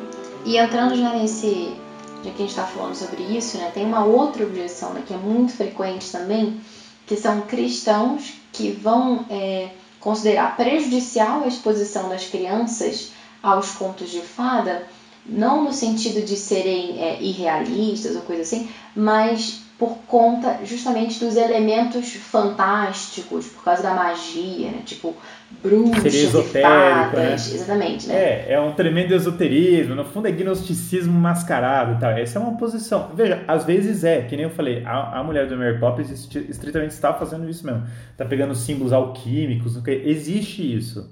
Tem gente que faz isso. Na Idade Média tem gente que fazia isso. Na Idade Moderna tem gente que faz isso. E hoje em dia, contemporâneo, tem símbolo gnóstico em, em várias coisas. O próprio Matrix, por exemplo, tem coisa que é gnóstica, que está lá no Matrix lá colocado. E isso o analista é, mais cuidadoso consegue perceber. Ele vê que tem um simbolismo gnóstico, de magia nesse sentido. Só que aí o Tolkien, é, na sua ampla sabedoria, sabia separar muito bem isso. Uma coisa é o a visão do autor, o autor é, cristão tratando a magia como uma, o fantástico simplesmente e a conjuração da natureza de maneira gnóstica. São duas coisas diferentes, né? Então, por exemplo, chegar o Mago Merlin, o Mago Merlin é, aparece do nada, certo? E aí começa a falar palavras é, fantásticas. Isso não constitui a magia tal como aparece no gnosticismo e não sei o que. Isso simplesmente é, é elemento fantástico, não é? Não tem uma conotação de esoterismo, certo? Então é, outra, é outro tipo de aparecimento, é simplesmente o fantástico. Portanto, é uma espécie de extensão da natureza imaginativa. Então, uma extensão que não, não tem uma e não tem o caráter de eu sou o dominador da natureza, aquele que vai manipular as forças. É simplesmente como se fossem regras é, é, possíveis, certo? A, de possibilidades alternativas e de expansão fantástica. Quando é o elemento gnóstico mesmo, da magia é vista de outra modo, ele é tratado com uma seriedade muito grande. De, de regra, esses símbolos, assim, a, a magia é, é realmente mais fantástica do que seriedade. E essa seriedade tem um sentido muito próprio de é, dentro de uma doutrina de libertação do corpo, dentro de uma doutrina de ou, ou, por exemplo, de domínio sobre as forças naturais, coisa que tem na ciência moderna. Aliás, a ciência moderna bebeu muito fortemente da magia, né? Descartes e outros, eles conheciam os autores antigos esotéricos, daí eles estão se baseando muito nisso. Então, às vezes, o cara está fazendo um discurso cientificista, né? E sem perceber, ele está fazendo um discurso de magia. E daí ele não faz a menor ideia e está lá falando o discurso. É, Newton, por exemplo, era, era, é, tinha uma doutrina gnóstica dessas e tal, bem, bem doidas dessas. Descartes teve contato com o pessoal da Rosa Cruz, né, aprender essas coisas. Então teve muito estudo desses caras com esoterismo, né? Então às vezes a ciência moderna tem muito mais conexão com isso do que o conto de fada medieval, que na verdade, é, por exemplo, às vezes ele está expressando o paganismo de uma maneira simbólica fantástica, e daí tem uma derrotada, que nem o Sir Gawain e o Cavaleiro Verde, né? Que no Brasil que eu trazer o Dom Galvão. O Sir Gawain, é, ele enfrenta o Cavaleiro Verde, que é o, o paganismo encarnado, o paganismo formado. E daí ele é um quê? Um Cavaleiro Verde, que tem lá uns poderes e tal. Mas aí, o que, que ele está narrando? Ele está narrando o paganismo como uma figura, uma força, certo? E agora vai vir o cavaleiro que vai derrotar essa força com a graça. Então, o, o, esse tipo de simbolismo não é esoterismo, é uma outra coisa, né? E aí tem outras obras que tem um pouco dos dois de fato. Por exemplo, se você pegar o o Harry Potter, de fato, Harry Potter tem coisas ali que são referências a, a, magos esotéricos de fato. Só que claramente não é muito profunda a referência. Então você vê assim que deve ter sido uma coisa um pouco. É, é que a autora parece ter um pouco pesquisado ali e tal, e jogado na história para dar uma. O primeiro, o primeiro livro é o que mais tem isso, que ela fala da gripa, não sei o que, daí tem referência à pedra filosofal, então tem mais o esoterismo propriamente dito. Só que o contexto geral da coisa, mesmo no Harry Potter que tem essas referências, é meio fabuloso, muito mais do que seriedade gnóstica. Então, ah, tem zonas intermediárias, meio mistas, assim, esses casos do Harry Potter realmente. É, eu fui ler as discussões sobre isso, eu acho fascinante. Você estava falando, ah, o Harry Potter é esotérico, eu fui ler lá para pesquisar e tal. Então, é, essa é uma zona um pouquinho mais cinzenta, mas tirando casos assim muito particulares que nem esse, que nem outros, via de regra, o, o, o mágico, o fantástico, não significa magia no sentido gnóstico de regra. Raramente, aliás, significa isso nas obras. Não dá para falar que, o, que a grande maioria das obras de ficção estão utilizando simbolismo esotérico. Isso é, isso é um equívoco. Algumas estão. Algumas estão, é, literalmente, outras não.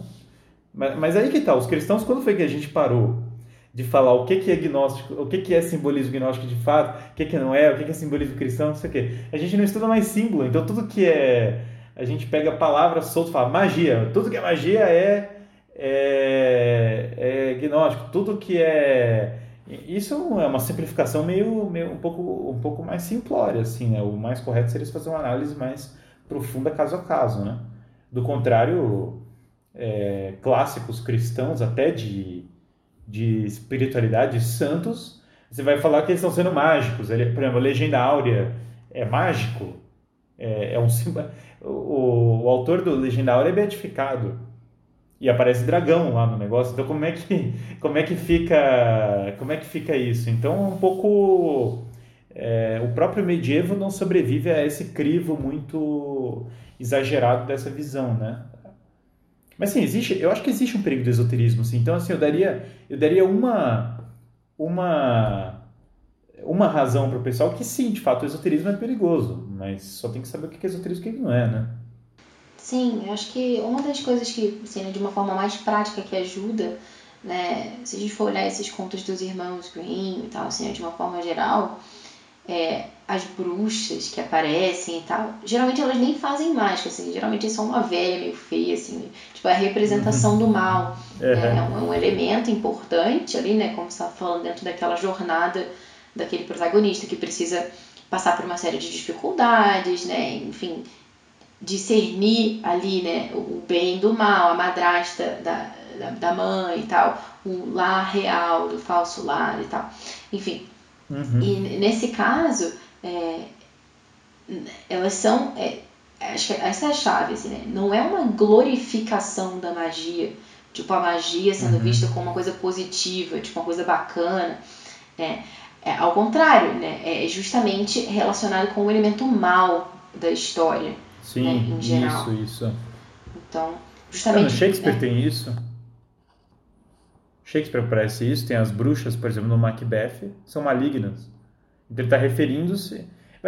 Isso é uma representação até do próprio. É engraçado, porque se você fosse representar simbolicamente, por exemplo, o crítico da gnose, daí ele faria como? Ah, então ele colocaria uma história em que o gnóstico é mal, logo aquele que está praticando magia é mal. Isso é muito comum no simbolismo. Tem vários, várias histórias medievais ou, ou posteriores, no Shakespeare em outros, que simplesmente existe o mago, a figura do mago, do alquimista, do esotérico, e ele é do mal.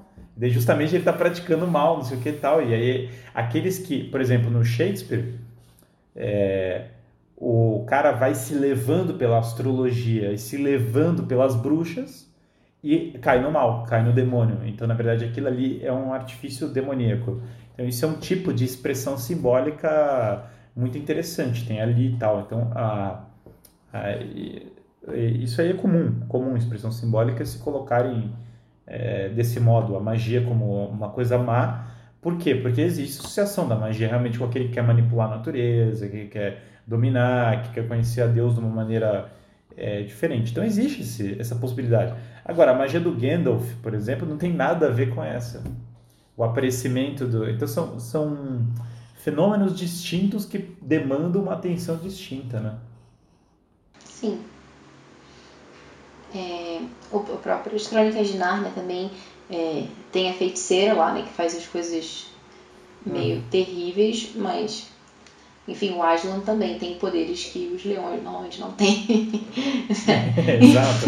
Mas isso é muito nominalista também, essa crítica, né? Pelo amor de Deus, né? Fala assim, não, não, isso é do mal, porque o leão, não sei o que. Ah, não, mas é muito nominalismo pro meu gosto. Eu tenho, eu tenho um limite pro nominalismo que eu aceito no negócio, senão minha paciência vai embora. Fala assim, não, o leão não flutua. Bom, daí... Esse tipo de crítica eu nem respondo, que daí já é demais pra mim. Entendeu? Sim. O leão coisa... não ressuscita. Bom, ainda bem que a gente percebeu isso, sabe? Os caras falam no Silmarillion. Não, mas Deus realmente não criou vários... É, não criou a Silmarils. Nossa, que bom. Bom, bom ter informado dessa informação. Realmente, a, agora realmente eu posso ler o Tolkien mais tranquilo. É, claro que...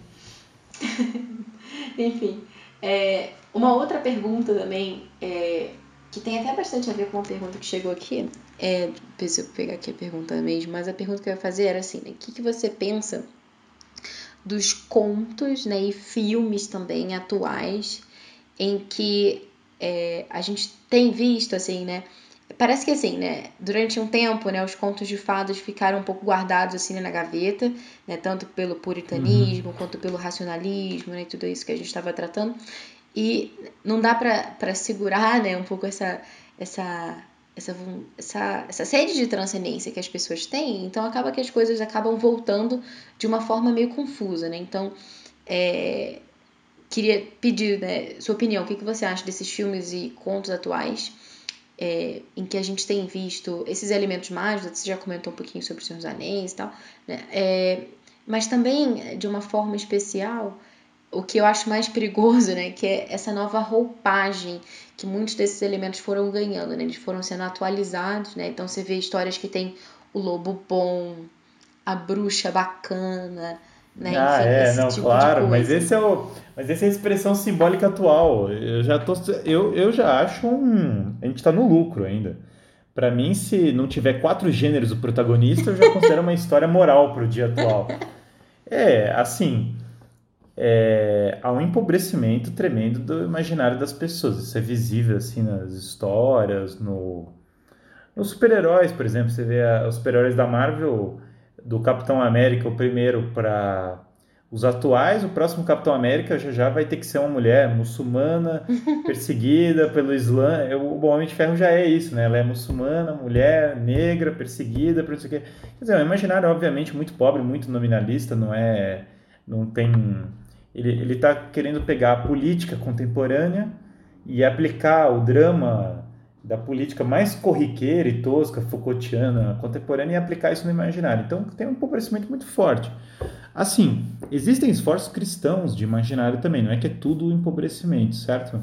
Só que também chama atenção que os próprios esforços cristãos também muitas vezes são muito nominalistas, são muito é, pobres, são muito literais. E daí fica aquele tom catequético exagerado que não converte ninguém, porque fica uma coisa muito sufocante. Então às vezes fala assim, ah, é o, é o, o, é o filme cristão, não sei o quê. O Tolkien é um exemplo primoroso, porque ele é, ele é um dos maiores escritores do século XX. Ele fez uma história maravilhosa em que ele realmente cristianiza vários dos simbolismos com uma espécie de mito fundador inglês. Cristianiza, cristianiza vários simbolismos medievais, antigos e tal, e une eles com um épico maravilhoso que faz referência a toda a história da cristandade, do ocidente, e tudo que você puder imaginar é um exemplo. Crônicas de Narnia é outro maravilhoso. Às vezes as adaptações ficam muito aquém. Por exemplo, o Hobbit, os filmes, ele é muito aquém do livro. Ele, ele perdeu muito em qualidade, muitas coisas. E, e, várias outras adaptações.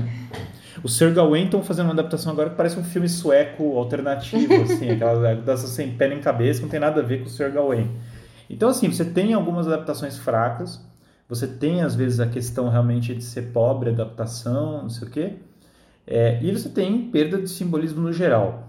O cenário atual é bom? Não, não é. Raramente, de fato, eu estou vendo coisa muito boa ser produzida, mas quando tem, a gente vai identificando. Então, esse é um papel que, que é importante. Melhorou é, o, de 2000 para cá, melhorou em contraposição aos anos 90, por exemplo, 70 e 80 em muitos aspectos, porque você tinha alguns grandes estúdios depois da Revolução Hippie que fecha, se fecharam ali e daí se produzia pouca coisa fora daquele esquema. Hoje em dia, como você tem uma, uma facilidade para produção cinematográfica, você produz várias coisas independentes que acaba tendo uma qualidade muito forte.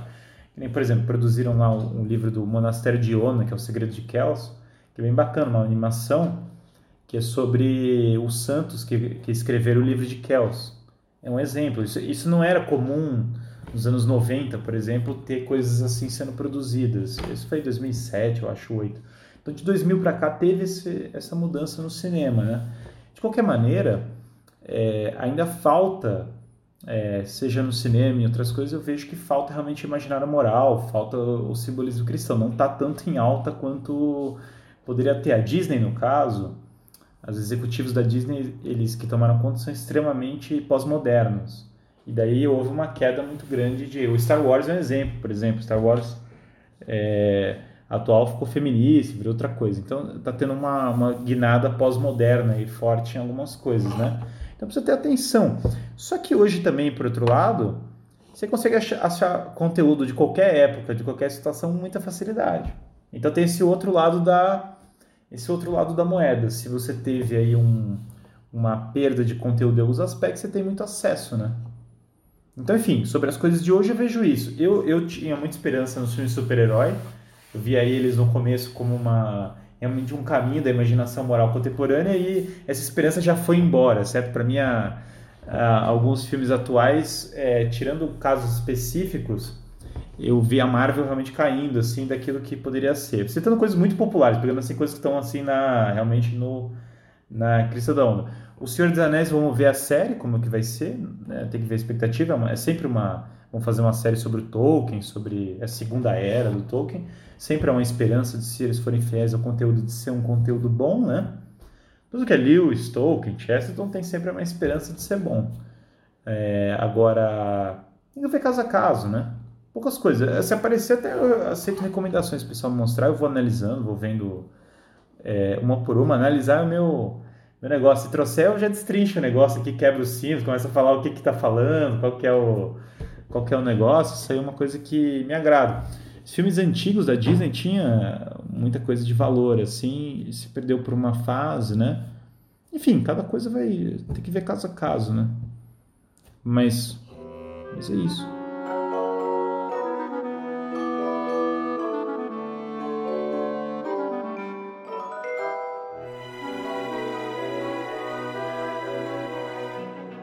Tem umas perguntas também que chegaram aqui.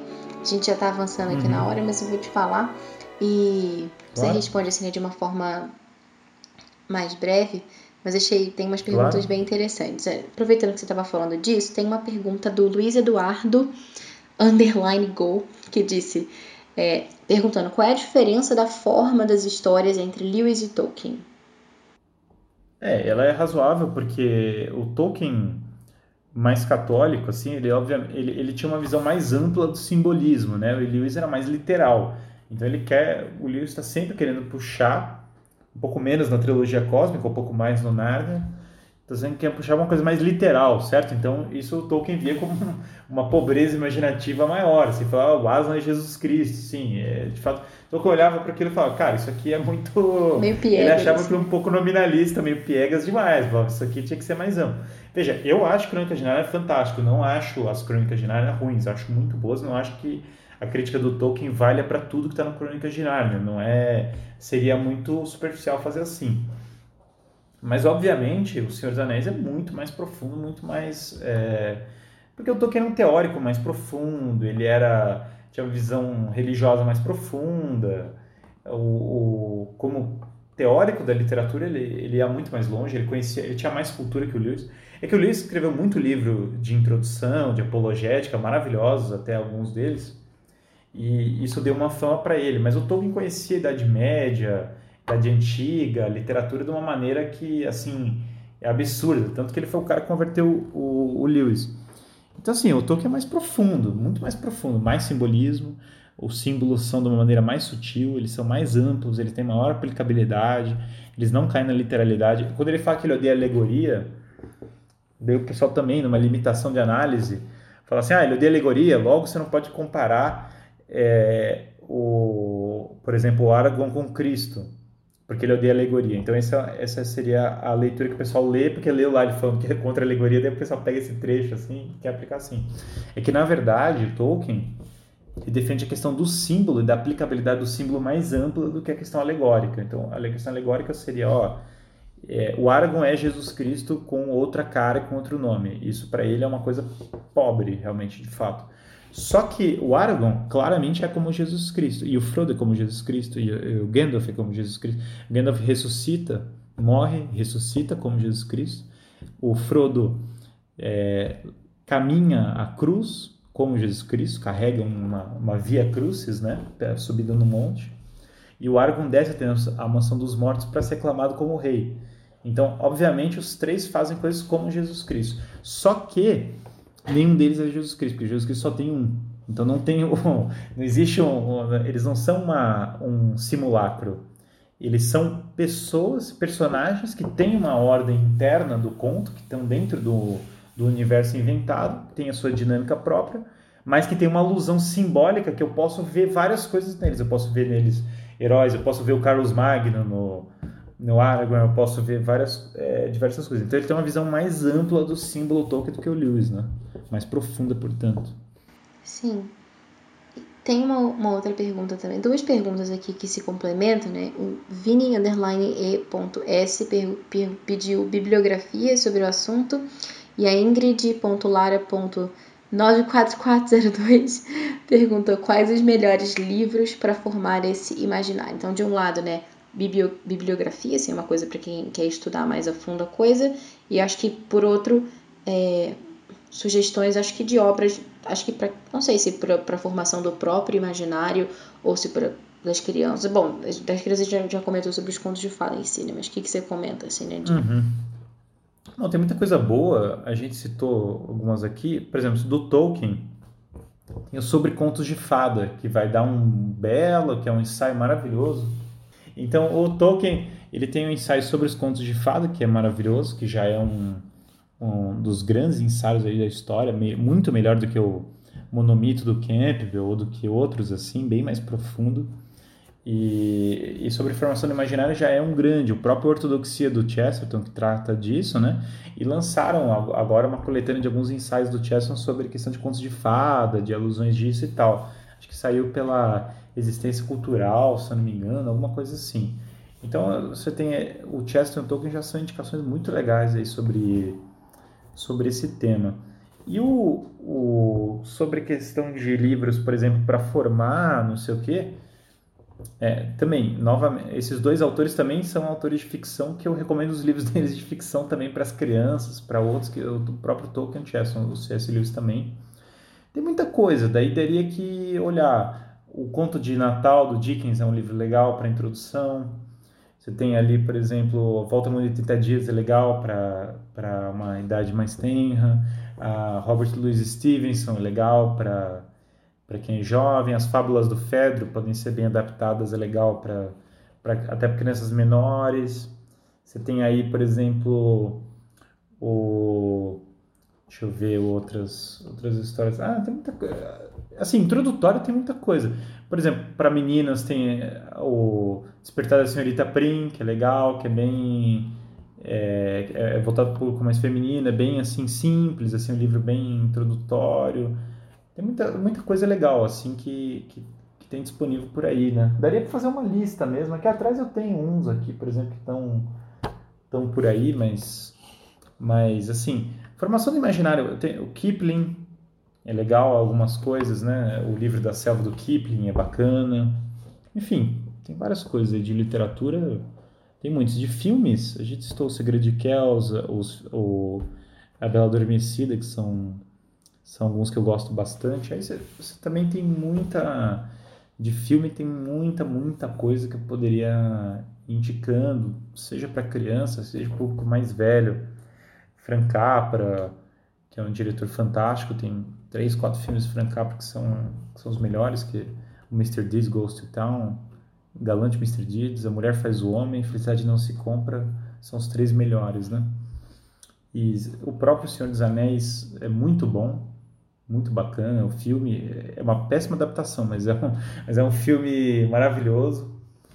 É, enfim, tem, tem muita coisa legal aí para ser indicado. Filme extraordinário, ó, extraordinário, filme recente sobre educação, adoro também. Esse filme é muito legal. Acho que é 2000 e qualquer coisa de agora, 2017, por aí. Filme muito legal. Enfim, tem coisas boas. Ah, legal. Pouco você já respondeu várias perguntas, porque a Ingrid também perguntou isso, né? Se os filmes também podem ajudar nessa formação. Enfim, tá respondido. Filme, arte, e, ó, e, a gente não comentou, música e pintura também. Arte, escultura, super importante. É, ó, escultura, pouca gente valoriza. Escultura é uma das artes mais valiosas, mais legais. Você tem eh, Berrini, é, o próprio Michelangelo é muito melhor escultor do que pintor, na minha opinião. Você tem todos os mestres do Renascimento, você tem escultura antiga, grega, a Nike de, de Samothrace, coisas assim que as pessoas têm que se familiarizar. Então, escultura é super legal das igrejas, arquitetura das igrejas. Você tem toda a parte arquitetônica que eu citei aqui, as igrejas, catedrais, toda. E aí não tem jeito, aí tem que ser clerical mesmo, porque literalmente clerical, porque o melhor que tem de arquitetura disparado são as igrejas. Não tem nada igual às catedrais góticas ou, no mundo, assim. E quem fez a arquitetura maravilhosa de prédios civis se baseou nas catedrais góticas que eu citei, o Pudding e tal. Então, você tem aí a, a, a questão da, da arquitetura, que é outra parte importante, e a música, né? Música, eu gosto muito, e eu tô, eu tô trabalhando aqui com a Catarina, questão da música medieval e barroca, ao invés da clássica, porque música clássica ela tem o seu ponto muito bom, tem coisas muito boas, mas eu estou puxando muito aqui. Ela, ela, por exemplo, a Catarina prefere o medieval ao clássico.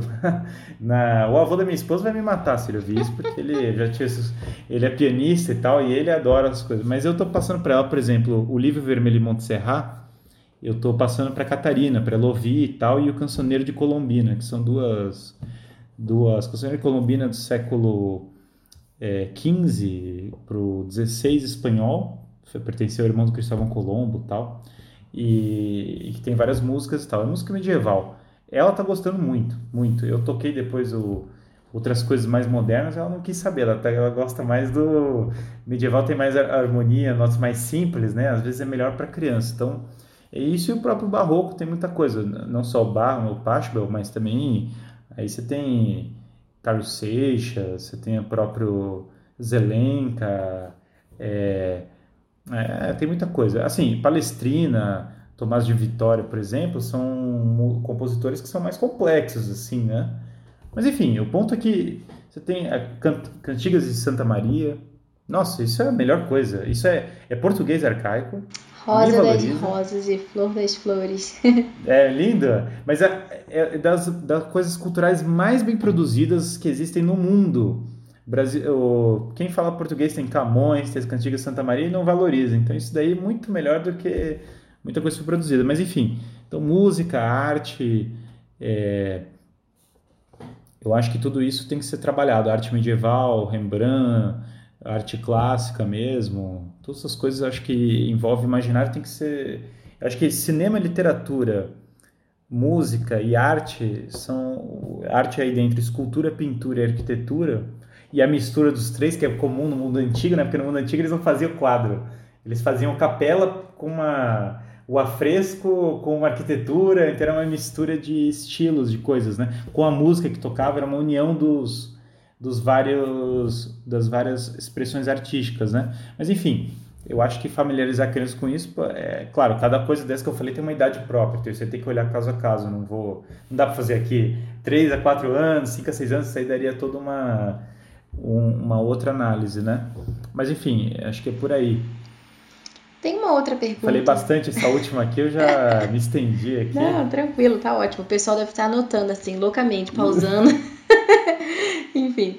Tem uma outra pergunta aqui que você já é, mencionou um pouco por alto, mas seria o seguinte: a pergunta do Diego Oliveira. Quais escritores atuais são recomendados para crianças?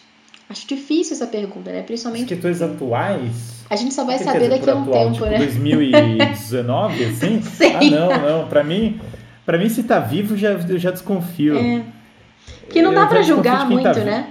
Porque. Não, não, não. Não, não. Eu, eu, recomendo fugir dos atuais e ir pro. Os atuais com o tempo a gente vai. Exato. Vai ver. Agora, por atuais, eu acho o Tolkien atual. Depende do que, que é. Para mim, antigo é o Fedro e Tolkien é atual. Depende de qual que é a, a conceito de atual. É, mas assim, contemporâneo, não, não. Vamos esperar o teste do tempo, né? Vamos deixar os contemporâneos passarem as gerações e a gente vendo o que, que eles vão produzir, não, né? É, assim, é, eu acho que talvez ele queira dizer assim, por exemplo, tipo, eu citei o Harry Potter. Cara, assim, novamente o teste do tempo é a melhor coisa. Assim, eu sinceramente não iria por essa linha. Pegaria mais esses autores que a gente está citando do que esses muito atuais, né?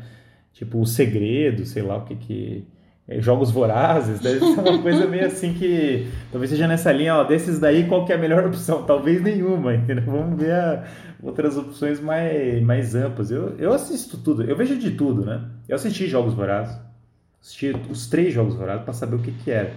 é, você vê o meu nível, eu e, e, as meninas de 14 anos tal, lá assistindo Jogos Vorazes. Assim, eu vejo para ver se tem o ou se realmente tem um conteúdo imaginativo válido, se não sei o quê.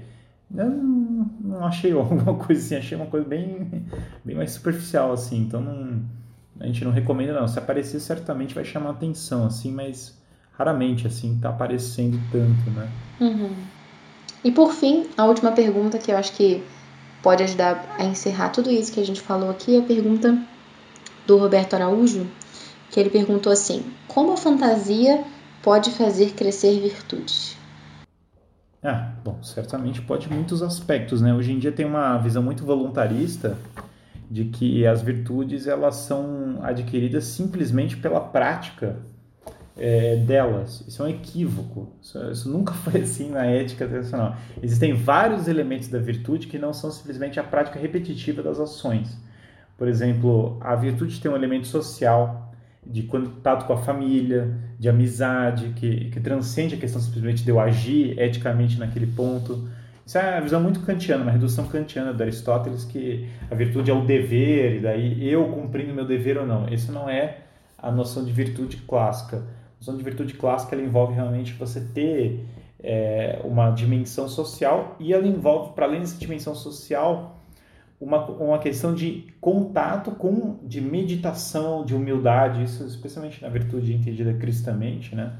É, contato, meditação, contemplação, visão. Portanto, o conhecimento imaginativo de, de conteúdos morais, o exemplo dos santos, o exemplo de uma ficção que aluda a a santidade, outras coisas, esse tipo de exemplo me ajuda a formar para que eu possa viver as virtudes, né? E não me dá a virtude por si, obviamente, mas ele tem um papel formativo para a virtude. Então é parte de uma formação. A virtude tem um elemento intelectual e, e a vontade ela é movida também pela imaginação, né? Aquilo que se forma no imaginário move a vontade. As pessoas, o belo sensibiliza a vontade. Se você vê uma uma bela obra, você se sensibiliza por aquilo, às vezes mais do que um discurso, né? É, é, esse é um dos erros que a gente estava citando, um tema que a gente discute bastante. Ah, vamos excluir os símbolos cristãos e tal, vamos ficar com o literal. É, o erro disso está muito nisso, porque assim, a, vontade das pessoas não é mobilizada. E o imaginário também não. Resultado que eu citei, ah, os Jogos Vorazes, o Game of Thrones vai mobilizar a imaginação das pessoas e o cristianismo não. Então a gente vai perder a batalha da evangelização para coisas infinitamente mais pobres. Por quê? Nós não cativamos o imaginário, os vários sentidos das pessoas, né? Então, existe um...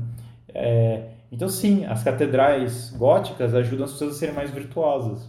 A, a música do canto gregoriano ajuda as pessoas a serem mais virtuosas. Ah, isso, ouviu a música, ficou virtuoso. Não, certamente é, não é esse o caso. Certamente não é assim. Mas ajuda, são, é parte de uma, de uma vivência do belo, né?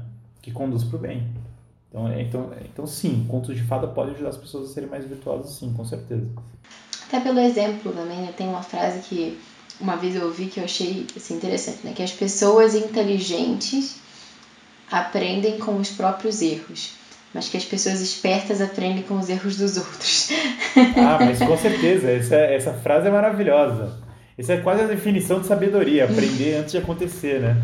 Exato. Né? Esperar se dar mal para aprender é digno da pessoa que não entendeu nada. Perfeito, acho que é assim mesmo. Eu, por exemplo, aprendo a maioria das coisas batendo na cabeça, você ver como eu sou burro. Nas histórias a gente tem tantos exemplos né, de coisas e dá pra gente aprender muitas coisas, né? Se, se aquilo dá certo, se não dá certo. É, enfim, comportamento humano, né?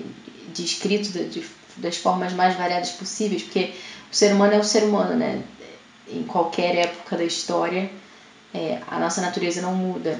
Então. Ah, não, com certeza. Acho que isso Eu aprendi mais, olha, fui para Brasília. Lá em Brasília, é, eu via tanta podridão que daí eu pensava assim, cara, o que, que expressa isso? certamente não era os livros de filosofia política, ciência política moderna, porque eles não expressam nada do que está acontecendo.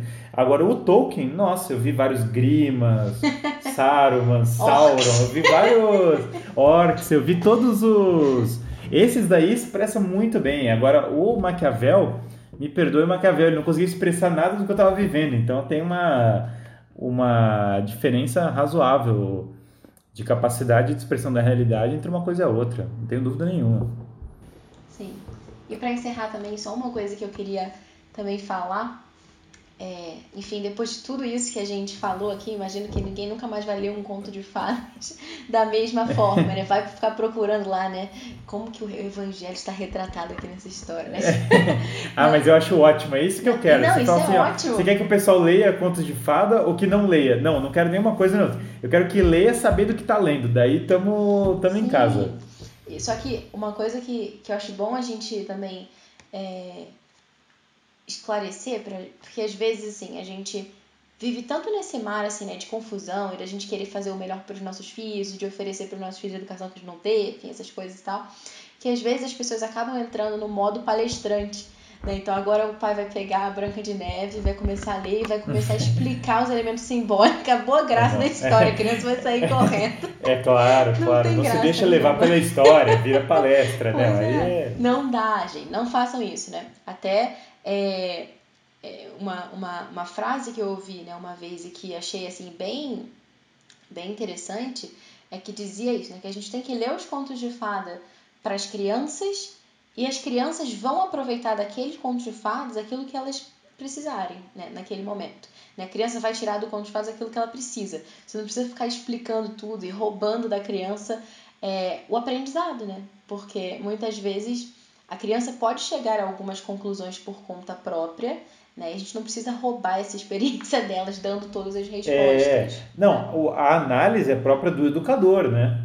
Não, do educando. O educando não precisa ter todas as análises. É, é, isso é, tem que ser pressuposto. Então, quando a gente fala aqui de analisar, de discernir, de ver se é bom, de olhado, não sei o que, a gente está falando do educador. O educador tem essa responsabilidade. Essa responsabilidade é muito complexa, precisa fazer toda essa análise que eu estou falando cultural, não sei o que. Não. O bom senso já é um juiz ótimo para você ver as coisas. Você pega o negócio, você sabe intuitivamente se é moral, se é bom, você tem um, um, um bom senso, e esse bom senso, obviamente, pode ser refinado, pode ser trabalhado. Só de você querer só de você querer interpretar a obra, você já começa a conseguir. Só de querer, porque você já fala, não, agora eu quero ver o que, será que ele está querendo dizer aqui e tal. Agora, a interpretação, eu concordo 100%, ela não, pode, ela, ela não tem que ser apresentado para a pessoa já com a interpretação antes da prova e já vai jogando interpretação para criança, isso tira a magia da coisa, tira o, o, encantamento. Isso daí é ruim, né?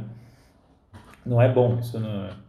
Não, a palestra sobre o céu ou ir para o céu, é melhor ir para o céu? Então, então isso assim, uma ideia concreta, né, para vocês que estão escutando isso aqui, né, que às vezes, sei lá, por alguma razão não liam contos de fada, não achavam bem importante, agora querem começar, às vezes uma boa forma pode ser justamente, assim, simplesmente sente e leia. Leia a bendita da história para seu filho, principalmente leia em voz alta, dando, né, uma uma entonação, cativando a criança, senta ali junto com a criança e depois o que você pode fazer é perguntar para o seu filho, pedir para ele contar para você de volta né, fazer uma narração daquilo ali. É, eventualmente, se ele já viu algum filme, né, tipo, sei lá, Branca de Neve, se ele já viu e você conta a história da Branca de Neve, pede para ele comparar. Né? E aí, só através dessa comparação, o que, que tem de diferente, o que, que tem de parecido, você já vai estimular essa, essa observação assim mais atenta né, da história sem que você precise ficar é, dando respostas né, a todo momento e enfim. É... Fazer ele analisar é muito legal fazer a criança analisar a obra da interpretando é muito bacana. É, quanto aos pais, essas dúvidas que os pais têm, Pô, será que eu passo isso para meu filho ou não? Veja, pega a referência de caras bons, a gente citou alguns, certo? Tolkien, C.S. Lewis, eles vão indicar outros, outros autores, outras linhas.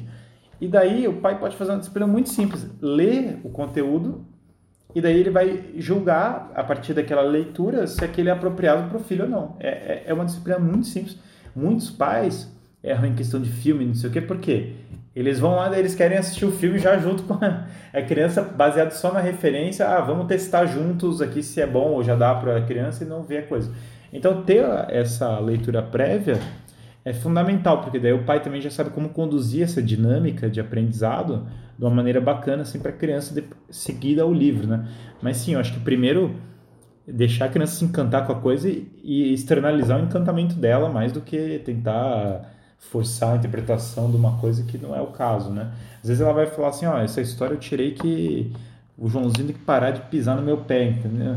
E isso, é, às vezes, é um ensinamento valiosíssimo, assim, que, que para ela ali vai alterar muita coisa e tal, não sei o quê. Então, é, deixar a pessoa... Porque a literatura, quando a gente fala de análise simbólica, ela é para abrir a obra, não para fechar, né? Justamente, a ideia é abrir e não fechar. Então, é mais no sentido de dinamizar do que fechar. Uma última pergunta. Qual o seu conto de fadas favorito? o meu conto de fada favorito? Ah, a minha história de, o meu conto de fada favorito é, sem dúvida nenhuma, é o do Tolkien, que é justamente o, o Folha por Leaf by Niggle, folha por niggle, sei lá como. Eu não sei como eles traduzem, acho que eles. Folha de migalha eles traduzem, eu acho péssimo essa tradução, mas tudo bem. Mas é Leaf by Niggle, acho que Leaf by Niggle é o meu conto favorito. Desses muito clássicos, aí se você pegar assim a. É, histórias clássicas e tal. Eu não sei, eu gostei muito da, da reedição, como eu disse, da Disney do, da Bela Adormecida, certo? Esse foi o que eu gostei mais, assim, pegando esses que são muito é, conhecidos. Mas, assim, é, individual curto, simbólico, não sei o que, folha por folha de migalha, folha de pai amigo. Muito bem. Guilherme, em nome dos ouvintes do Pod Clássica, quero te agradecer por, enfim, ter estado com a gente aqui durante esse tempo. No fim das contas, foi até bom o Instagram não funcionar, porque acho que a gente deu tempo aqui de duas lives. Né? É, já pois dá pra fazer é. três, três pod clássicas aqui com esse negócio. Pois é, enfim, acho que vai ajudar muita gente. Agradeço também a, a Ana por ter cedido você aqui pra gente também, para que você pudesse falar para todo mundo. E, gente. É, ou então ela que vai agradecer, ela vai falar: obrigado, Bárbara, tirou essa criatura Não. três horas aqui de perto de mim. E também comenta um pouquinho de onde as pessoas podem encontrar você na internet, enfim, conhecer um pouco mais do seu trabalho, ouvir você mais. É, eu, eu tô preparando um site, é, guilhermefreire.net, tem lá uma página provisória agora, mas eu tô preparando um site e tô preparando um guia de estudos pro pessoal. Mas hoje, basicamente, no YouTube tem lá um canal Guilherme Freire, que eu comecei faz pouco tempo, e o Instagram, Guilherme, Freire, é, Guilherme FCL Freire, né? Então esses dois canais aí são os mais legais aí para seguir no momento. Depois essa página que eu estou preparando aí vai, vai servir aí também. Sim, muito bem. Então, mais uma vez, obrigada e esperamos que, que você volte também em outras oportunidades, tantas coisas que, que podemos falar e também vamos ver se algum dia essa live de fato sai. Mas, Guilherme, muito, tá bom, obrigada muito obrigado. e até a próxima. Eu que agradeço.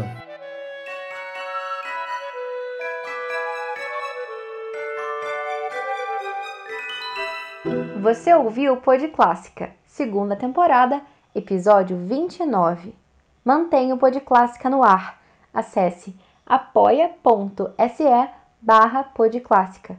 Com apenas um real por mês, você pode nos ajudar a continuar esse trabalho, levando conteúdo gratuito de qualidade em português para cada vez mais famílias brasileiras.